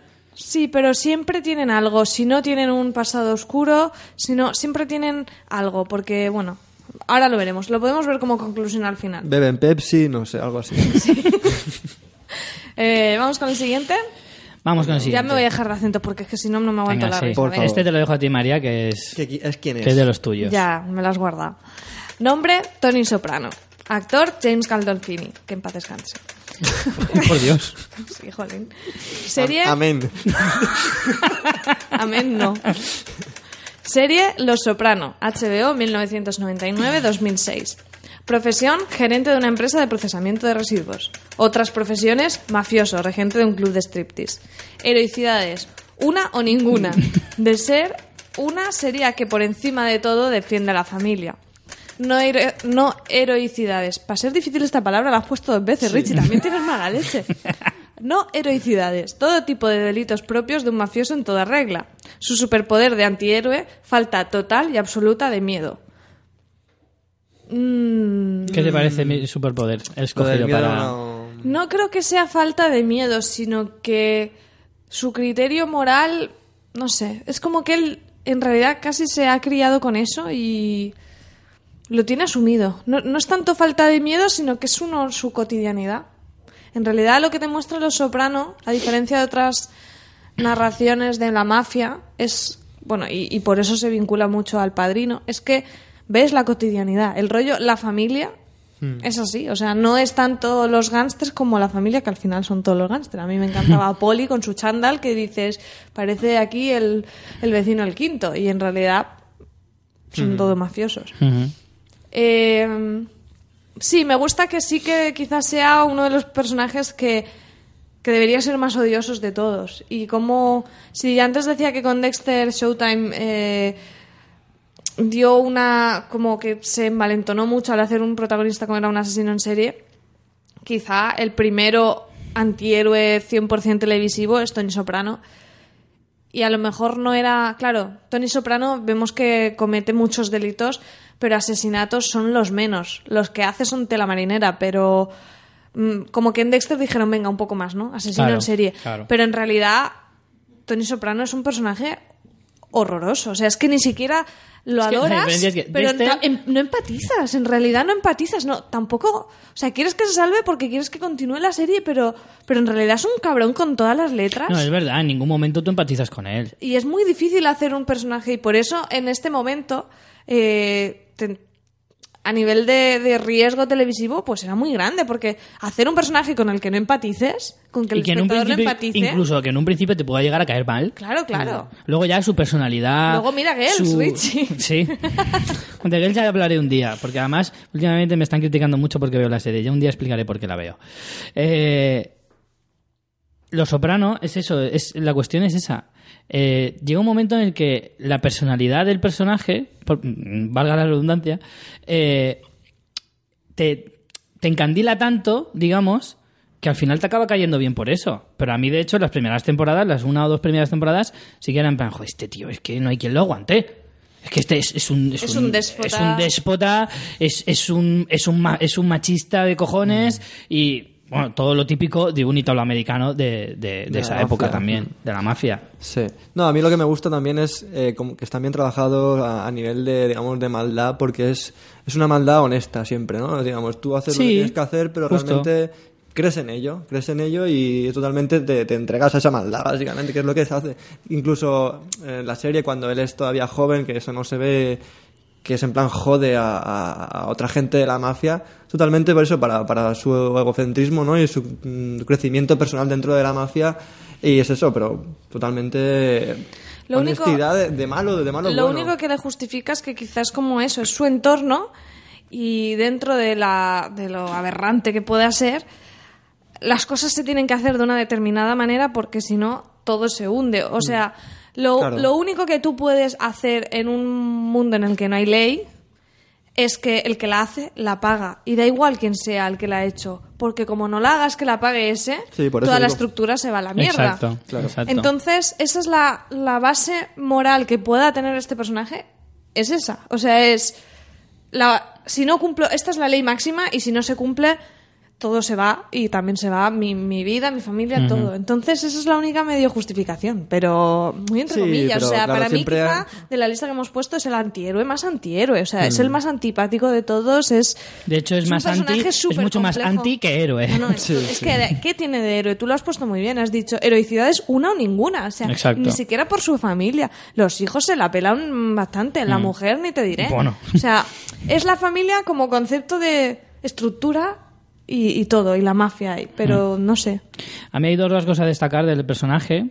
Eh, uno es el tema del psiquiatra, el estrés lo que le lleva a hacer, eh, lo que le lleva a ir a terapia, que lo, que lo humaniza un poco, que lo intenta eh, mm, desennegrecer un poquito de lo que es la, eh, la esencia del personaje. De hecho, y ahí- otro, ahí, se ven sus miedos también. Sí. Ahí Sí, juega, sí. juega en plan con, con qué temores puede tener él, incluso hacia, hacia su persona también. Aquí yo creo que pasa un poco lo contrario que con Walter White. Él ya es poderoso, asume que es poderoso, no es tampoco un tío súper, súper ambicioso, no desde luego es un rasgo característico como puede ser en Walter White, y al contrario que, que Walter White, acaba volviéndose, eh, o sea, puede considerarse incluso una de sus eh, puntos, puntos flacos.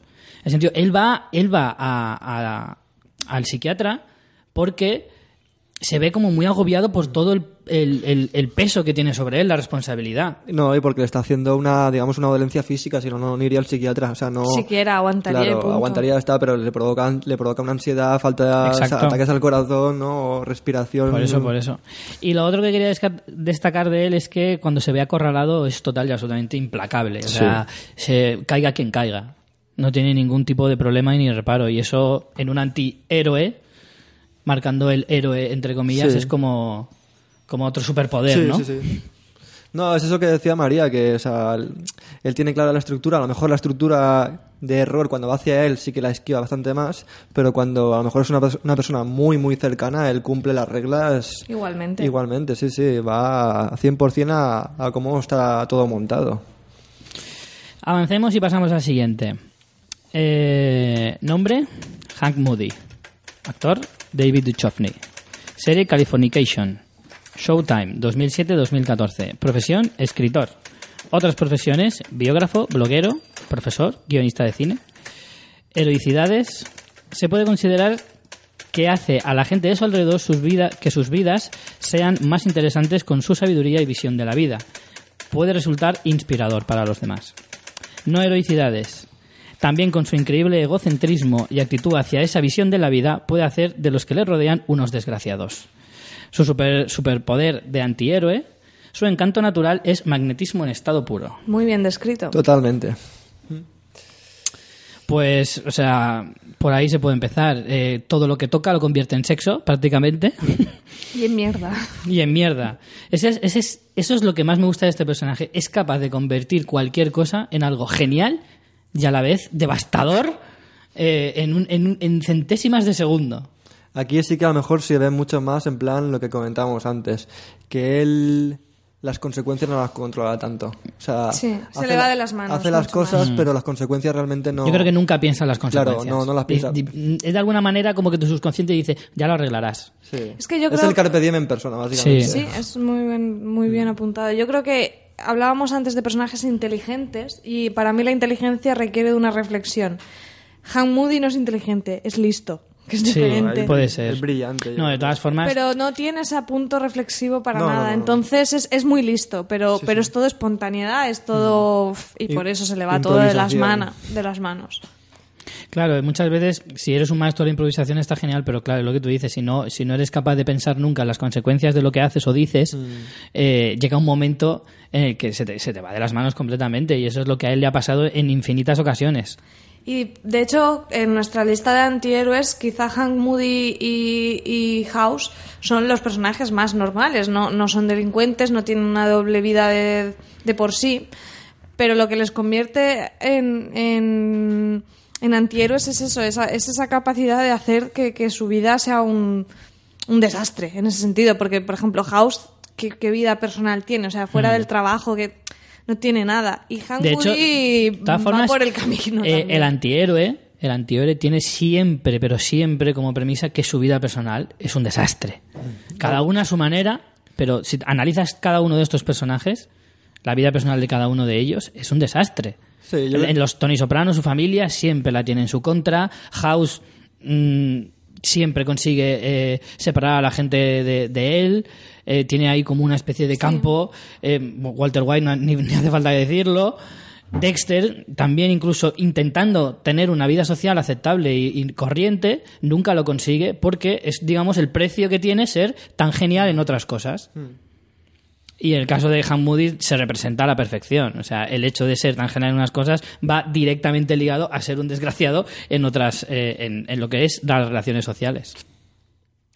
Sí, porque también vemos en otra parte de la serie, ¿no? Como eh, hay partes de Hank Moody como mucho más eh, tiernas, ¿no? Digamos, no sé, una, una parte como también las dos caras. A lo mejor no vemos que tiene como dos trabajos, uno oculto, no sé qué, pero vemos eh, las dos caras de Hank Moody dependiendo de, de su contexto social, ¿no? De lo que él quiere, a lo mejor nunca lo consigue, la caga, lo tiene, la vuelve a cagar, es como siempre una estructura repetitiva. Depende si hay tetas o no hay tetas. Entonces. No, no, pero es siempre, Ya, siempre ya el- sé, es una como el perseguir ese amor de Karen, ¿no? Y hasta qué punto le, le merece la pena eso. De todas formas, yo creo que Hank Moody es uno de esos tíos que es un- yo lo he visto en más, en más de una ocasión que es de los que no sabe ser feliz. No sabe lo que se ha quiere y lo visto, quiere todo, Se ha visto que cuando ha estado con Karen en la serie, en una- la segunda temporada estaba con Karen, al final él es como que tiene que estropearlo porque su objetivo es, es perseguir a Karen. Pero una vez que la tiene, es como, ya no la quiero. Es lo que, lo que le pasa siempre. Cuando la tiene segura, al final siempre pasa algo, sea culpa suya o no, y, y deja de tenerlo. Es en plan, no sabe ser feliz con Karen, aunque siempre estará enamorada de él. Lo que coincide con House en este caso es que son personajes muy, auto, muy autodestructivos. Sí, justo, esa es la Toda, definición. digamos, su parte social la, la revientan siempre. Pero yo creo que lo que a mí lo que más me gusta de Han Moody, además de, de todo lo que estamos diciendo, es ese ingenio y ese sentido del humor, que es como que le hace meterse en tantos problemas como, como los que le sacan, pero que no quieres que se calle nunca. Es en plan, por favor, habla sin parar, porque cada vez que habla no es nada gratuito lo que dice. Nunca dice nada que, que- que- que sea gratis, siempre va por algo, Es Hank Madafaka Moody. desde luego. Ahora nos vamos a la primera mujer de la lista, bueno, primera y única, y la dice Ángel, venga. Nombre: Nancy Bodwin, Mary Louise Parker. Serie: Wits, Showtime, 2005-2012. Profesión: ama de casa. Otras profesiones: traficante de marihuana. Aunque aquí pondría traficante en general. Porque. Sí. sí. Heroicidades. Da mucho trabajo a mucha gente de su alrededor. Hostia, más que Rajoy y todo. más que el. Sí, lo pone ahí. De hecho lo había puesto. No heroicidades. Es capaz de meterse en problemas con más facilidad de los que soluciona. Su superpoder de antihéroe tiene más vidas que un gato con tres continúes. pues sí, yo creo que destacar de este personaje que es una, una tía que va creciendo en manipulación, ¿no? Sí, Es una sí, tía sí, sí. que en las primeras temporadas ves como está un poco titubeante en cuanto a meterse en el mundo de ser narcotraficante. Mm. Está más timidilla. Sí. Y, y luego ves, ves totalmente cómo, cómo lo lleva súper bien y cómo está súper, no sé, concorde en esas situaciones de ser muy hija de puta muchas, muchas Sí, veces. también va evolucionando mucho. Verla- todas... Sí, Sobre sí. todo hace que todos los personajes secundarios hagan lo que ella quiere. Eso es lo que, Exacto. lo que más, Sí, sí, sí. Lo que más destaca de este, de este personaje. Cosa, cosa que, como ya decíamos, acaba haciendo que, que su familia, que es la que siempre está a su alrededor, eh, acabe en algunos momentos de la serie odiándola. Claro. O despreciándola incluso. Son eh, para que en parte que en parte es lógico porque llega un momento en que cuando eres un crío a lo mejor sobre todo sus hijos que al principio son muy pequeños pero que luego como van evolucionando en la serie y van creciendo Mm. tú vas viendo cómo esos personajes se van dando cuenta de eso. Mm. van diciendo cómo al principio mi madre me manipulaba y yo no me daba cuenta pero ya soy mayorcito y me estoy dando cuenta. Y a veces lo sabe y aún así le sigue manipulando y el tío no, no se da No, lo cuenta puede, no, o sea, no lo- no puede dejar, De no, puede evitarlo. exacto Sí, porque juega con eso, con sentimiento materno, que es mm, el sentimiento más grande que hay, yo creo, en esta vida. Pero es genial porque es ya el nivel máximo de manipulación. En Sí, plan, sí. voy a manipular a mis hijos, que es muy madre de Tony Soprano a la Sí, vez, ¿sabes? También. A mí, de todas formas, me gusta destacar de, esta, de este personaje que es una superviviente también. O sea, que es capaz de cualquier cosa y que además tiene esa capacidad. O sea, lo de que tiene más vidas que un gato con te continúes, lo digo totalmente en serio. Es una superviviente que es que no, no, no hay forma de, de derribarla. Eh, muchas, sí que es verdad que muchas veces ha huido, que es la mejor forma de sobrevivir en muchas ocasiones. La pero mejor forma de cambiar la serie. Sí, también. pero No siempre mejor. No, no, por eso digo. Pero no sé, me parece que ese es un, un, un rasgo a destacar del personaje. Sí, también es que la serie también da mucho para que le... O sea, es, muy surrealista la serie, entonces Sí, sí, hay, luego. hay- Tiene ese punto de humor que, por ejemplo, aunque Breaking De humor Bad negro, trate- además. Sí, de humor negro. Que aunque Breaking Bad trate ese tema, que de hecho eh, los creadores de Breaking Bad llevaron la serie, la propuesta de la serie a Showtime. a Showtime y Showtime no la cogió porque tenía ya Wits, que la temática es un poco parecido, ¿no? De una persona que se ve en una situación límite como inicio, empieza a traficar, pero luego le mola también el poder, el nivel de vida y todo eso. Pero no podrían ser más diferentes estas dos series. Ya, en claro, todo. también es verdad que si tú pones las dos series eh, y, pones las dos sinopsis una de, lo- de la otra, hablando de una serie que está por hacer, es lógico que la cadena Sí, sí, Showtime no, lo pensara. Tú no puedes saber luego a- a- hasta dónde va a derivar Breaking Bad. Pero, pero claro, sí que es cierto que, que es eso, el personaje de, de, de Nancy Botwin va un poco en esa línea. Empieza siendo una necesidad que, claro, es lo que decíamos, a veces la ambición acaba siendo también un rasgo característico de este tipo de personajes. Que, que, acaba siendo tu propia perdición, porque acabas queriendo más y más y más, vas, vas sabiendo que, tu, que tus habilidades te convierten en alguien poderoso. Eres consciente de, de lo que, porque lo que. Claro. empiezas haciéndolo sin saber, te encuentras en una situación en que tú, como no te has enfrentado nunca a ella, no sabes cómo te vas a desenvolver. En el momento en que ves que no solo te desenvuelves bien, sino que eres habilidoso en ello. Exacto. Encima es que se te da pues, muy bien. Claro, entonces, claro, entonces que no puedes "Ostras, renunciar a eso, es muy difícil. ¿Cómo, ¿Cómo estoy yo toda mi vida sin dedicarme a esto? Sí, yo creo que luego. sobre todo el, el problema de, de Nancy Baldwin es el para qué, ¿no? Que es el para mantener ese nivel de vida. Entonces ahí Claro. es lo que más te chirría de ese personaje, que es en plan... Vale, Walter casi White, materialista, claro, ¿no? Walter White, el- digamos, su, su misión es mucho más valiente, ¿no? Y conmovedora, pero la suya que es poder vivir en, es- en ese chalet, ¿no? En ese barrio residencial. Pero también te lo justifica el tono de la serie, que Claro, como claro, es sí, totalmente es humor, diferente, pues... Claro, claro, claro, claro. Pasa- eh, bueno, antes de pasar al último personaje de hoy, eh, hay una cosa que sí que destaco del personaje también y es esa capacidad para conquistar a cualquier tío. Sí, es que es la Hank sí. Moody en chica, o sea, también Sí, sí, tiene también un- es verdad. Tiene, como has puesto en Hank Moody, un, encanto mm. natural y un carisma que, que, que en ese sentido yo- la actriz es una crack, o sea, lo hace fenomenal. Tengo que decir que a mí el personaje en algunos tramos de la serie me cayó muy mal. ¿eh? Empezó cayéndome muy bien, incluso considerándolo una auténtica MILF en algunos momentos de la serie. Eh, pero, pero hay momentos, algunas temporadas en las que se vuelve demasiado rastrera, eh, eso de utilizar el sexo también como, como arma contra la gente. Llega un momento en que puede volverse hasta odioso, Pero en algún te- punto. tenemos una cultura machista, entonces es normal que nos, que nos provoque esas cosas. Si fuera al revés, si igual. fuera- No, no, no, si no, te voy a decir una cosa. En la comparación de Han, Han Moody no utiliza a las personas, no se acuesta con ellas para utilizarlas. Y, a ver si me entiendes. Sí, sí, no, es un tío que... Han Moody, Han Moody Es un tío que adora a las mujeres sexo, sí, y sí. disfruta de las mujeres, se aprovecha de ellas, pero por un interés carnal. Eh, Nancy Bodwin no lo hacía en muchas ocasiones, muchas sí, vale, pero en otras no. A veces acostaba con un tío para sacarle algo de provecho, incluso con una mujer. Hack Moody Si su- hace falta. Hack Moody, su lema es: Me encantan las mujeres, tengo todos sus álbums. O sea, no, no creo que sea una visión machista de lo que estoy diciendo. No, porque- no, pero que sí que nos puede llegar. o sea, A es- entenderme, sí. o sea, a mí no me importa que Nancy No, se acueste te- con 17 te digo- si de verdad le gusta mm, chingar sí, con sí. tíos. Pero ¿y por qué? Porque va a ser un peor motivo eso. Al final, hablamos de Hombre. poder, hablamos de personajes que lo que buscan es el poder y no nos engañemos. El sexo es una forma de poder. Totalmente. Entonces, lo aprovecha como otros aprovechan otro. No, no me parece... mm, o sea, me parece muy coherente. No sé. Me parece coherente, sí, pero digamos, también la manipulación hacia sus hijos a veces acaba siendo odiosa. Es que es lo mismo, me Ya. refiero por eso. Hmm. No porque el hecho en sí sea despreciable, sino por el, el- el- la actitud del personaje respecto a eso. Sí, pero yo sí que en eso estoy de acuerdo con Ángel, que quizá la visión social que tenemos Sí, sí, nos hace que a lo mejor prestemos más atención incluso a eso, nos, exacto, nos llame más la atención que lo otro, que también es lo mismo peor, pero no, no sé, como que lo asumes con más naturalidad, Sí, por, como si ejemplo, dijéramos. por ejemplo, Californication, Charlie Rankel se va a acostar con, o sea, se acuesta con un, con un hombre, a punto de acostarse con un hombre porque, porque quiere ser manager de un actor, un actor que es gay y solo quiere ser, eh, que quiere tener un manager gay y lo va a hacer por también por tener ese poder y ese trabajo y seguramente te vas a reír un montón de esa situación. A lo mejor podría, ¿no? También es verdad que no es lo El mismo. tono, sí. No es lo mismo porque el, el personaje de Charlie Rankin es una caricatura, es casi un dibujo animado. ¿Me entiendes? es verdad. Y el de Nancy Bodwin, a pesar de que es un, un- es una historia de un humor negro muy ácido y tal, no, no tiene ese. Sí, tiene más dramatismo, claro. Exacto, no tiene ese, ese tono. Bueno, pasamos al último de hoy, que es Rust Cole, mucho más reciente. El Más- último antihéroe televisivo. Exacto. Chan, chan. Nombre, Rust Cole. Matthew McConaughey. Serie, True Detective. HBO 2014. Profesión, agente de homicidios. Otras profesiones, detective privado, agente de la DEA infiltrado. Este rima y todo. Heroicidades, resuelve casos imposibles aunque le lleve gran parte de su vida o su salud.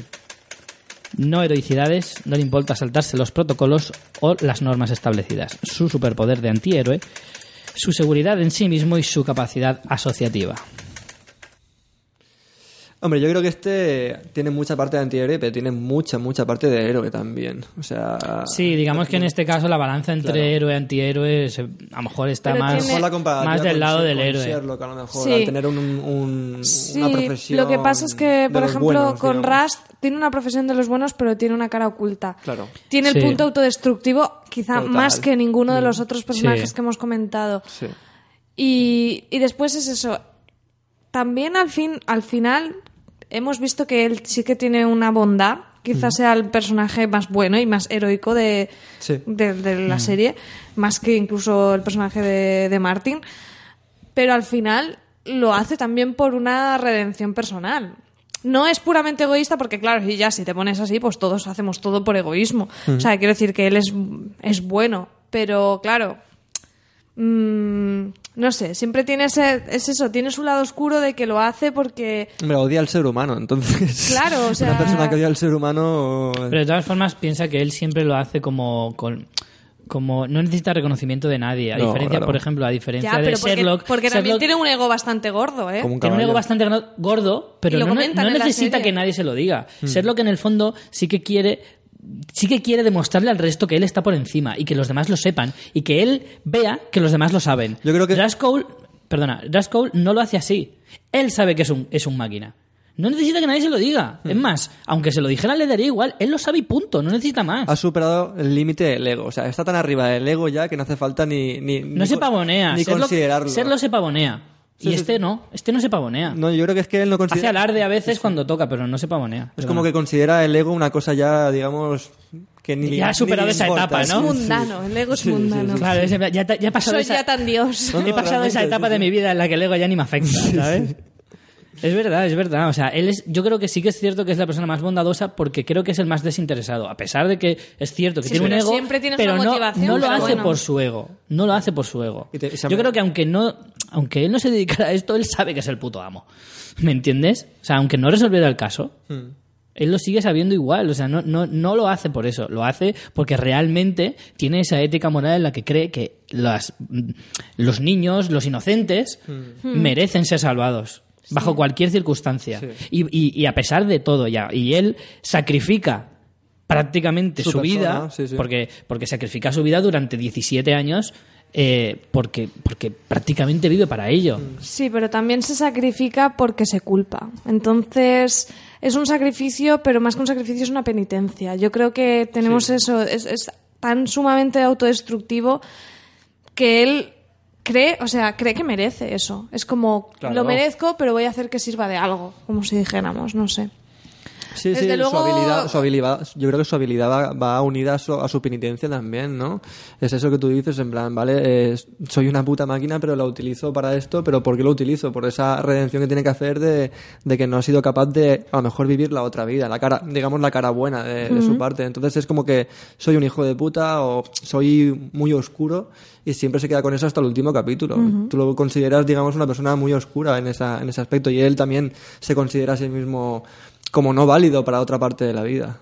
Yo creo que es eso, que su parte autodestructiva, que es eso, como he dicho, la, la, la más evidente de todos los casos que hemos visto, es la que le hace un, anti- un antihéroe y no un héroe. Eso es lo que le convierte en antihéroe. O sea, una persona que dice, cojámonos de las manos y vayámonos a la autodestrucción del, o sea, de, de la raza, del ser humano. ¡Bien! Te voy a invitar a mi cumple. Qué buen rollo. Deberíamos, dice. Sí, pero bueno, también es verdad que mm, eh, su inquebrantable fe en, en lo que hace o en lo que cree. Es muy gracioso que utilices la palabra fe, por cierto. Sí, No, no, no, sí, pero es fe, verdad, es es fe en sí mismo. ¿Sabes? Es fe en lo que en lo que él cree que está bien y en lo que cree que debe que debe hacer, lo que le empuja un poco a, a convertirse en ese en ese investigador tan implacable y que y que no y- e incansable Sí. y que es capaz de aguantar durante un periodo muy grande de su vida eh, hasta que no consiga lo que realmente cree que es lo que debe estar bien, digamos. No sé, yo creo que eso es muy destacable, que también se puede ver en algunos eh, héroes, más que antihéroes, en héroes. Hmm. Sí, el sacrificio que tienen que hacer para, para conseguir lo que, digamos, lo que piensan totalmente. Hmm. Bueno, pues con esto eh, vamos a ir cortando ya. Teníamos más personajes, hay que decirlo, pero ya no nos cabían. Tal vez los reservemos para un Sí, posible... yo creo que más que citarlos, molaría guardarlos Sí. y, y si os ha gustado el tema, incluso nos podéis proponer otros personajes. Sí, un tiempo, dentro de un tiempo podemos hacer la segunda parte. Si queréis que hablemos de algún personaje que vosotros creáis que encaja en esta descripción de antihéroe, por favor, compartidlo Nos con pasáis la nosotros. ficha. Exacto. Es verdad, hacernos una ficha como la que hemos hecho.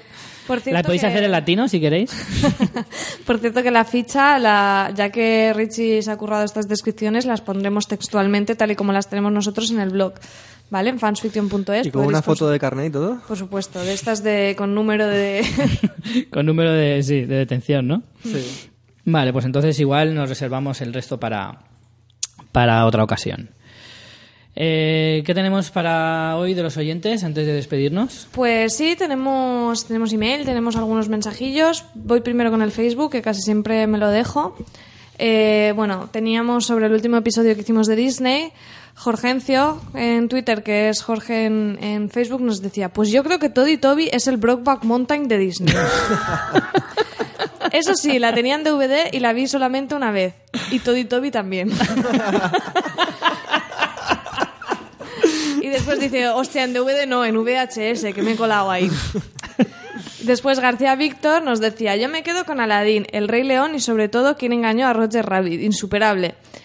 El planeta del tesoro está interesante y descubriendo a los Robinson también. Estoy viendo los aristogatos y estoy de acuerdo en que es un poco ñoña. Pues creo que coincidía bastante en Sí. toda nuestra, nuestra Yo cuando, valoración. donde, como me gusta decir, donde tú dices ñoña, yo digo truño. Y después también en Twitter, bueno, cuenta tú mejor el- lo que nos ha hecho Jorgencio en Twitter. ah, sí. Eh, sí, sí, sí, se me había... No sabía que me estabas hablando. Eh, Jorgencio me ha preparado a mí particularmente un hashtag...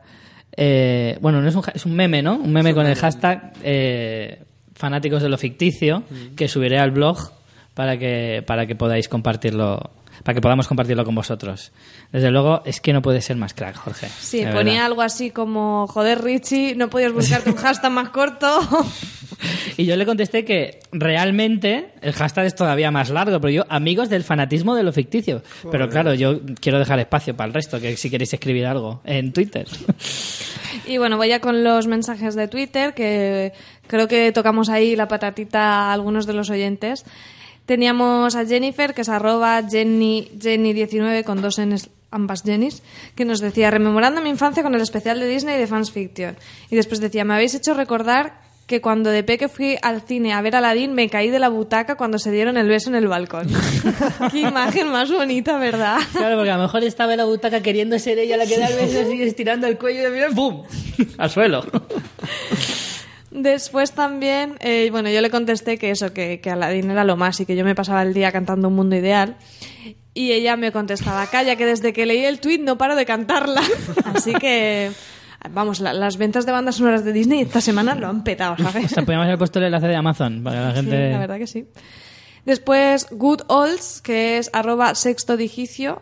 Nunca sé si pronuncio bien las cosas. Bueno, nos dice, chulísima la serie Utopía que he descubierto gracias a vuestro podcast, Fans Fiction. Thanks. Sí, es una serie que hemos recomendado varias veces, británica, así que bueno, nos Brutal. alegra que, no, que te esté gustando. Y después Antonio Poveda, que es arroba apoveda m, dice, voy a ponerme nostálgico escuchando el monográfico de Breaking Bad. Ahí hay gente que, que se, que se le ha quedado pendiente y Sí. se lo pone ahí como una pequeña dosis. Qué valiente, qué valiente. Bueno, y vamos con el email que es de David G, que es Bitcom, que nos ha escrito ya varias veces. De hecho, tenemos una recomendación suya en iTunes que le agradecemos. Y, y la verdad que nos cuenta cosas interesantes sobre, sobre Disney. Voy a leerlo. A ver. Dice, hola, hola, como soy fan del libro de la selva, que no de Disney, obligué a mis padres a verla tres veces seguidas en el cine, ventajas de la sesión continua. A ver, el guionista que deja Disney es Bill Pitt. Disney ya estaba muy centrado en otros proyectos que para él le suponían más pasta, Disneyland. Pero como se ve que era una mosca cojonera, que no era capaz de delegar del todo, se reunió con Bill Pitt y discutió con él, ya que Pitt quería hacer un libro de la selva más fiel al libro de Rudyard Kipling, una versión bastante más oscura. Hay bocetos en el DVD de esta primera propuesta de versión. Los personajes el- eliminados, el rinoceronte cegato, etc.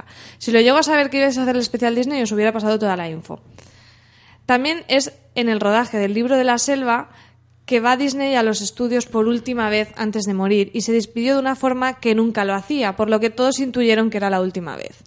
Ah, con respecto a la animación de Disney, tenías que haber hablado de los nueve ancianos de Disney, entre los cuales Frank Thomas y Ollie Johnston, que han hecho el 80% del Disney más clásico. Sí que los nombramos, pero no entramos en profundidad en la historia de Disney porque si no ya nos enrollábamos infinito. Dice, de hecho, el Sí, baile de hecho se nos quedó corto el programa de Disney y a lo mejor nos faltó contenido en ese sentido. Sí, contenido nos faltaba. Sí. No, pero está muy bien porque como le mola esta peli, se lo, se lo sabe de pe a pa. Dice, de hecho, el baile de Baloo dicen que estaba inspirado en la forma de bailar de Holly. A estos dos animadores se les hace un homenaje en Los Increíbles. Salen los dos en una escena ya ancianos. Una relación de amistad que du- duró 70 años entre estos dos hombres. Siempre juntos. Tenían dos despachos, pero solo ocupaban uno. Conjeturas, ya. Toby ¿Sí? Toby. Y me refiero al comentario de Jorge. Exacto. Dice, bueno, que me encantáis. Gracias, me, gracias, me anima mucho a oíros. Salidos, sois geniales. Guiño, jeje, sí, yo, sí, soy el del email del otro especial de Disney. ¿Os acordáis que nos puso salidos? Sí, sí, Es sí. verdad. Y luego se ve que se le olvidó contar más cosas y nos volvió a escribir al rato, que el email es como un postdata, dice, ah, y ahora que tengo otro rato después de sacar al perro y acabar de escuchar el especial de Disney, la mejor canción del libro de la selva, Busca lo más vital, Disney la quería eliminar. Menos mal que el criterio musical del resto del equipo prevaleció y no el suyo. De hecho, es la única canción que no es del hijo del director. Ah, enchufismo aquí. Ay, ay, ay, ay. Personalmente creo que lo mejor que le podía pasar a Disney Company fue la muerte de Disney para que se Joder. para que se democratizara un poco todo y al fin se hicieran cosas buenas con los años. Me hubiera gustado ver el libro de las selvas sin Disney vivo. Bueno, ya definitivamente os dejo. Saludos, sois geniales. Pues muchísimas gracias, la verdad que un email súper interesante con un montón de información sobre el libro de la selva. Así que muchísimas gracias, David. Y creo que ya no me dejo ningún mensaje más. Seguro que me dejo alguno. No os preocupéis que los mensajes que no se leen, se- ya cuando los encontremos los volvemos a, a poner para el siguiente programa.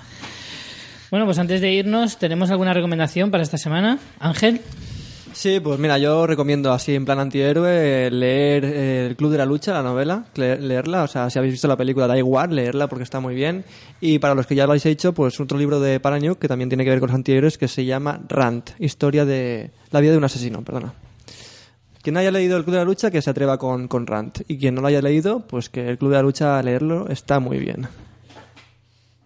Muy bien. ¿Tú, María?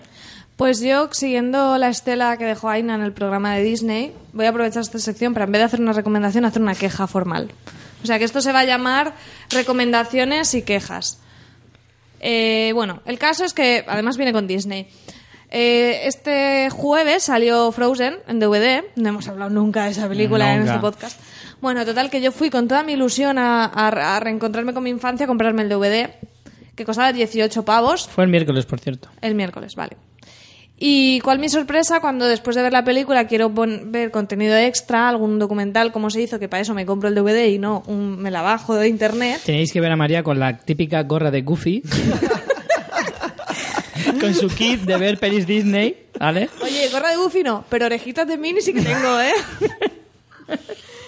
bueno, el caso que eh, en el contenido extra había un mísero cortometraje. Me parece una falta de respeto a los consumidores y, y vamos, me, me- me indigna profundamente ya en la tomadura de pelo que es el tema de los DVDs. O sea, el DVD te cuesta lo mismo hacerlo así que meterle el contenido extra. El contenido extra no es para que lo cobres más caro, ya va en el precio. O sea, por, eso es el formato cobra- es un DVD y no una moviola, ¿sabes? Vamos a ver. Entonces, mm, me cabrea muchísimo que te cobren 18 euros por un DVD en el que no se han molestado en meter un mísero como se hizo. O sea, mm, de verdad lo digo que porque tenía la película abierta y ya supongo que no me dejan devolverla, pero desde aquí mm, la hubiera devuelto. Porque una cosa es el caso de, de packs de este tipo, como el de Breaking Bad que hemos visto, que, que tiene, pues, que si el formato del packaging, que es un barril de metanfetamina, o que te viene un libro, eso entiendo que hagas una edición especial, limitada, la cobres más cara, lo que sea. Pero que un DVD de 18 euros no tengas nada para que te compres el Blu-ray de 30 euros, que solo tiene mm, tres paridas más, tres escenas eliminadas. En fin, eso, que, que hay que pensárselo mucho y cuando pirateo ya no me, no me siento culpable porque esto... Claro, es que luego, luego hay queja. Luego hay queja de por qué pirateas. Es que, claro, si te pegan un clavón de 17 napos por, por, un DVD que te viene solo la película y, y los subtítulos, y gracias. Y gracias, porque mira que he visto DVDs que no te vienen ni la versión original. O sea, ¿qué, de qué, qué tomadura de pelo es? Claro, tío. Es que- Y esa es mi queja, aquí. Muy bien, muy bien Lo tu digo. queja. Me gusta tu queja. Bueno, pues yo voy a recomendar en la línea un poco que había se había desbarcado un poco Ángel, que hace tiempo que no nos trae vídeos de estos tan chachis. Me recordó la última vez que vimos uno de esos, de esos grandes vídeos, me recordó a otro que vi yo hace mucho tiempo y que os voy a poner en la página, que se llama Ron Hole. Oh, Ron Hall, qué bueno. Ron Hole, que es Un una videoclip, canción, videoclips humorísticos. es una balada, ¿vale? Es una balada de amor. Yo ahí os lo dejo. Os voy a dejar con la, con la curiosidad para que os metáis en el blog y lo veáis. Yo os digo que es una balada y que no os va a dejar para nada indiferente. No, no, no. Bueno, señores, pues con esto... cheno- señores. Eso ya es acento chino, que no lo Sí. habíamos tocado en el programa de hoy. bueno, señores, con esto vamos a ir despidiendo hasta la semana que viene. María, Pues muchas gracias. Intentaré guardar mi cabreo viendo Frozen en bucle. muy bien. Ángel, Hasta la semana que viene. Pues nada, señores, nos vemos la semana que viene. Ver muchas series y muchas películas. Chao.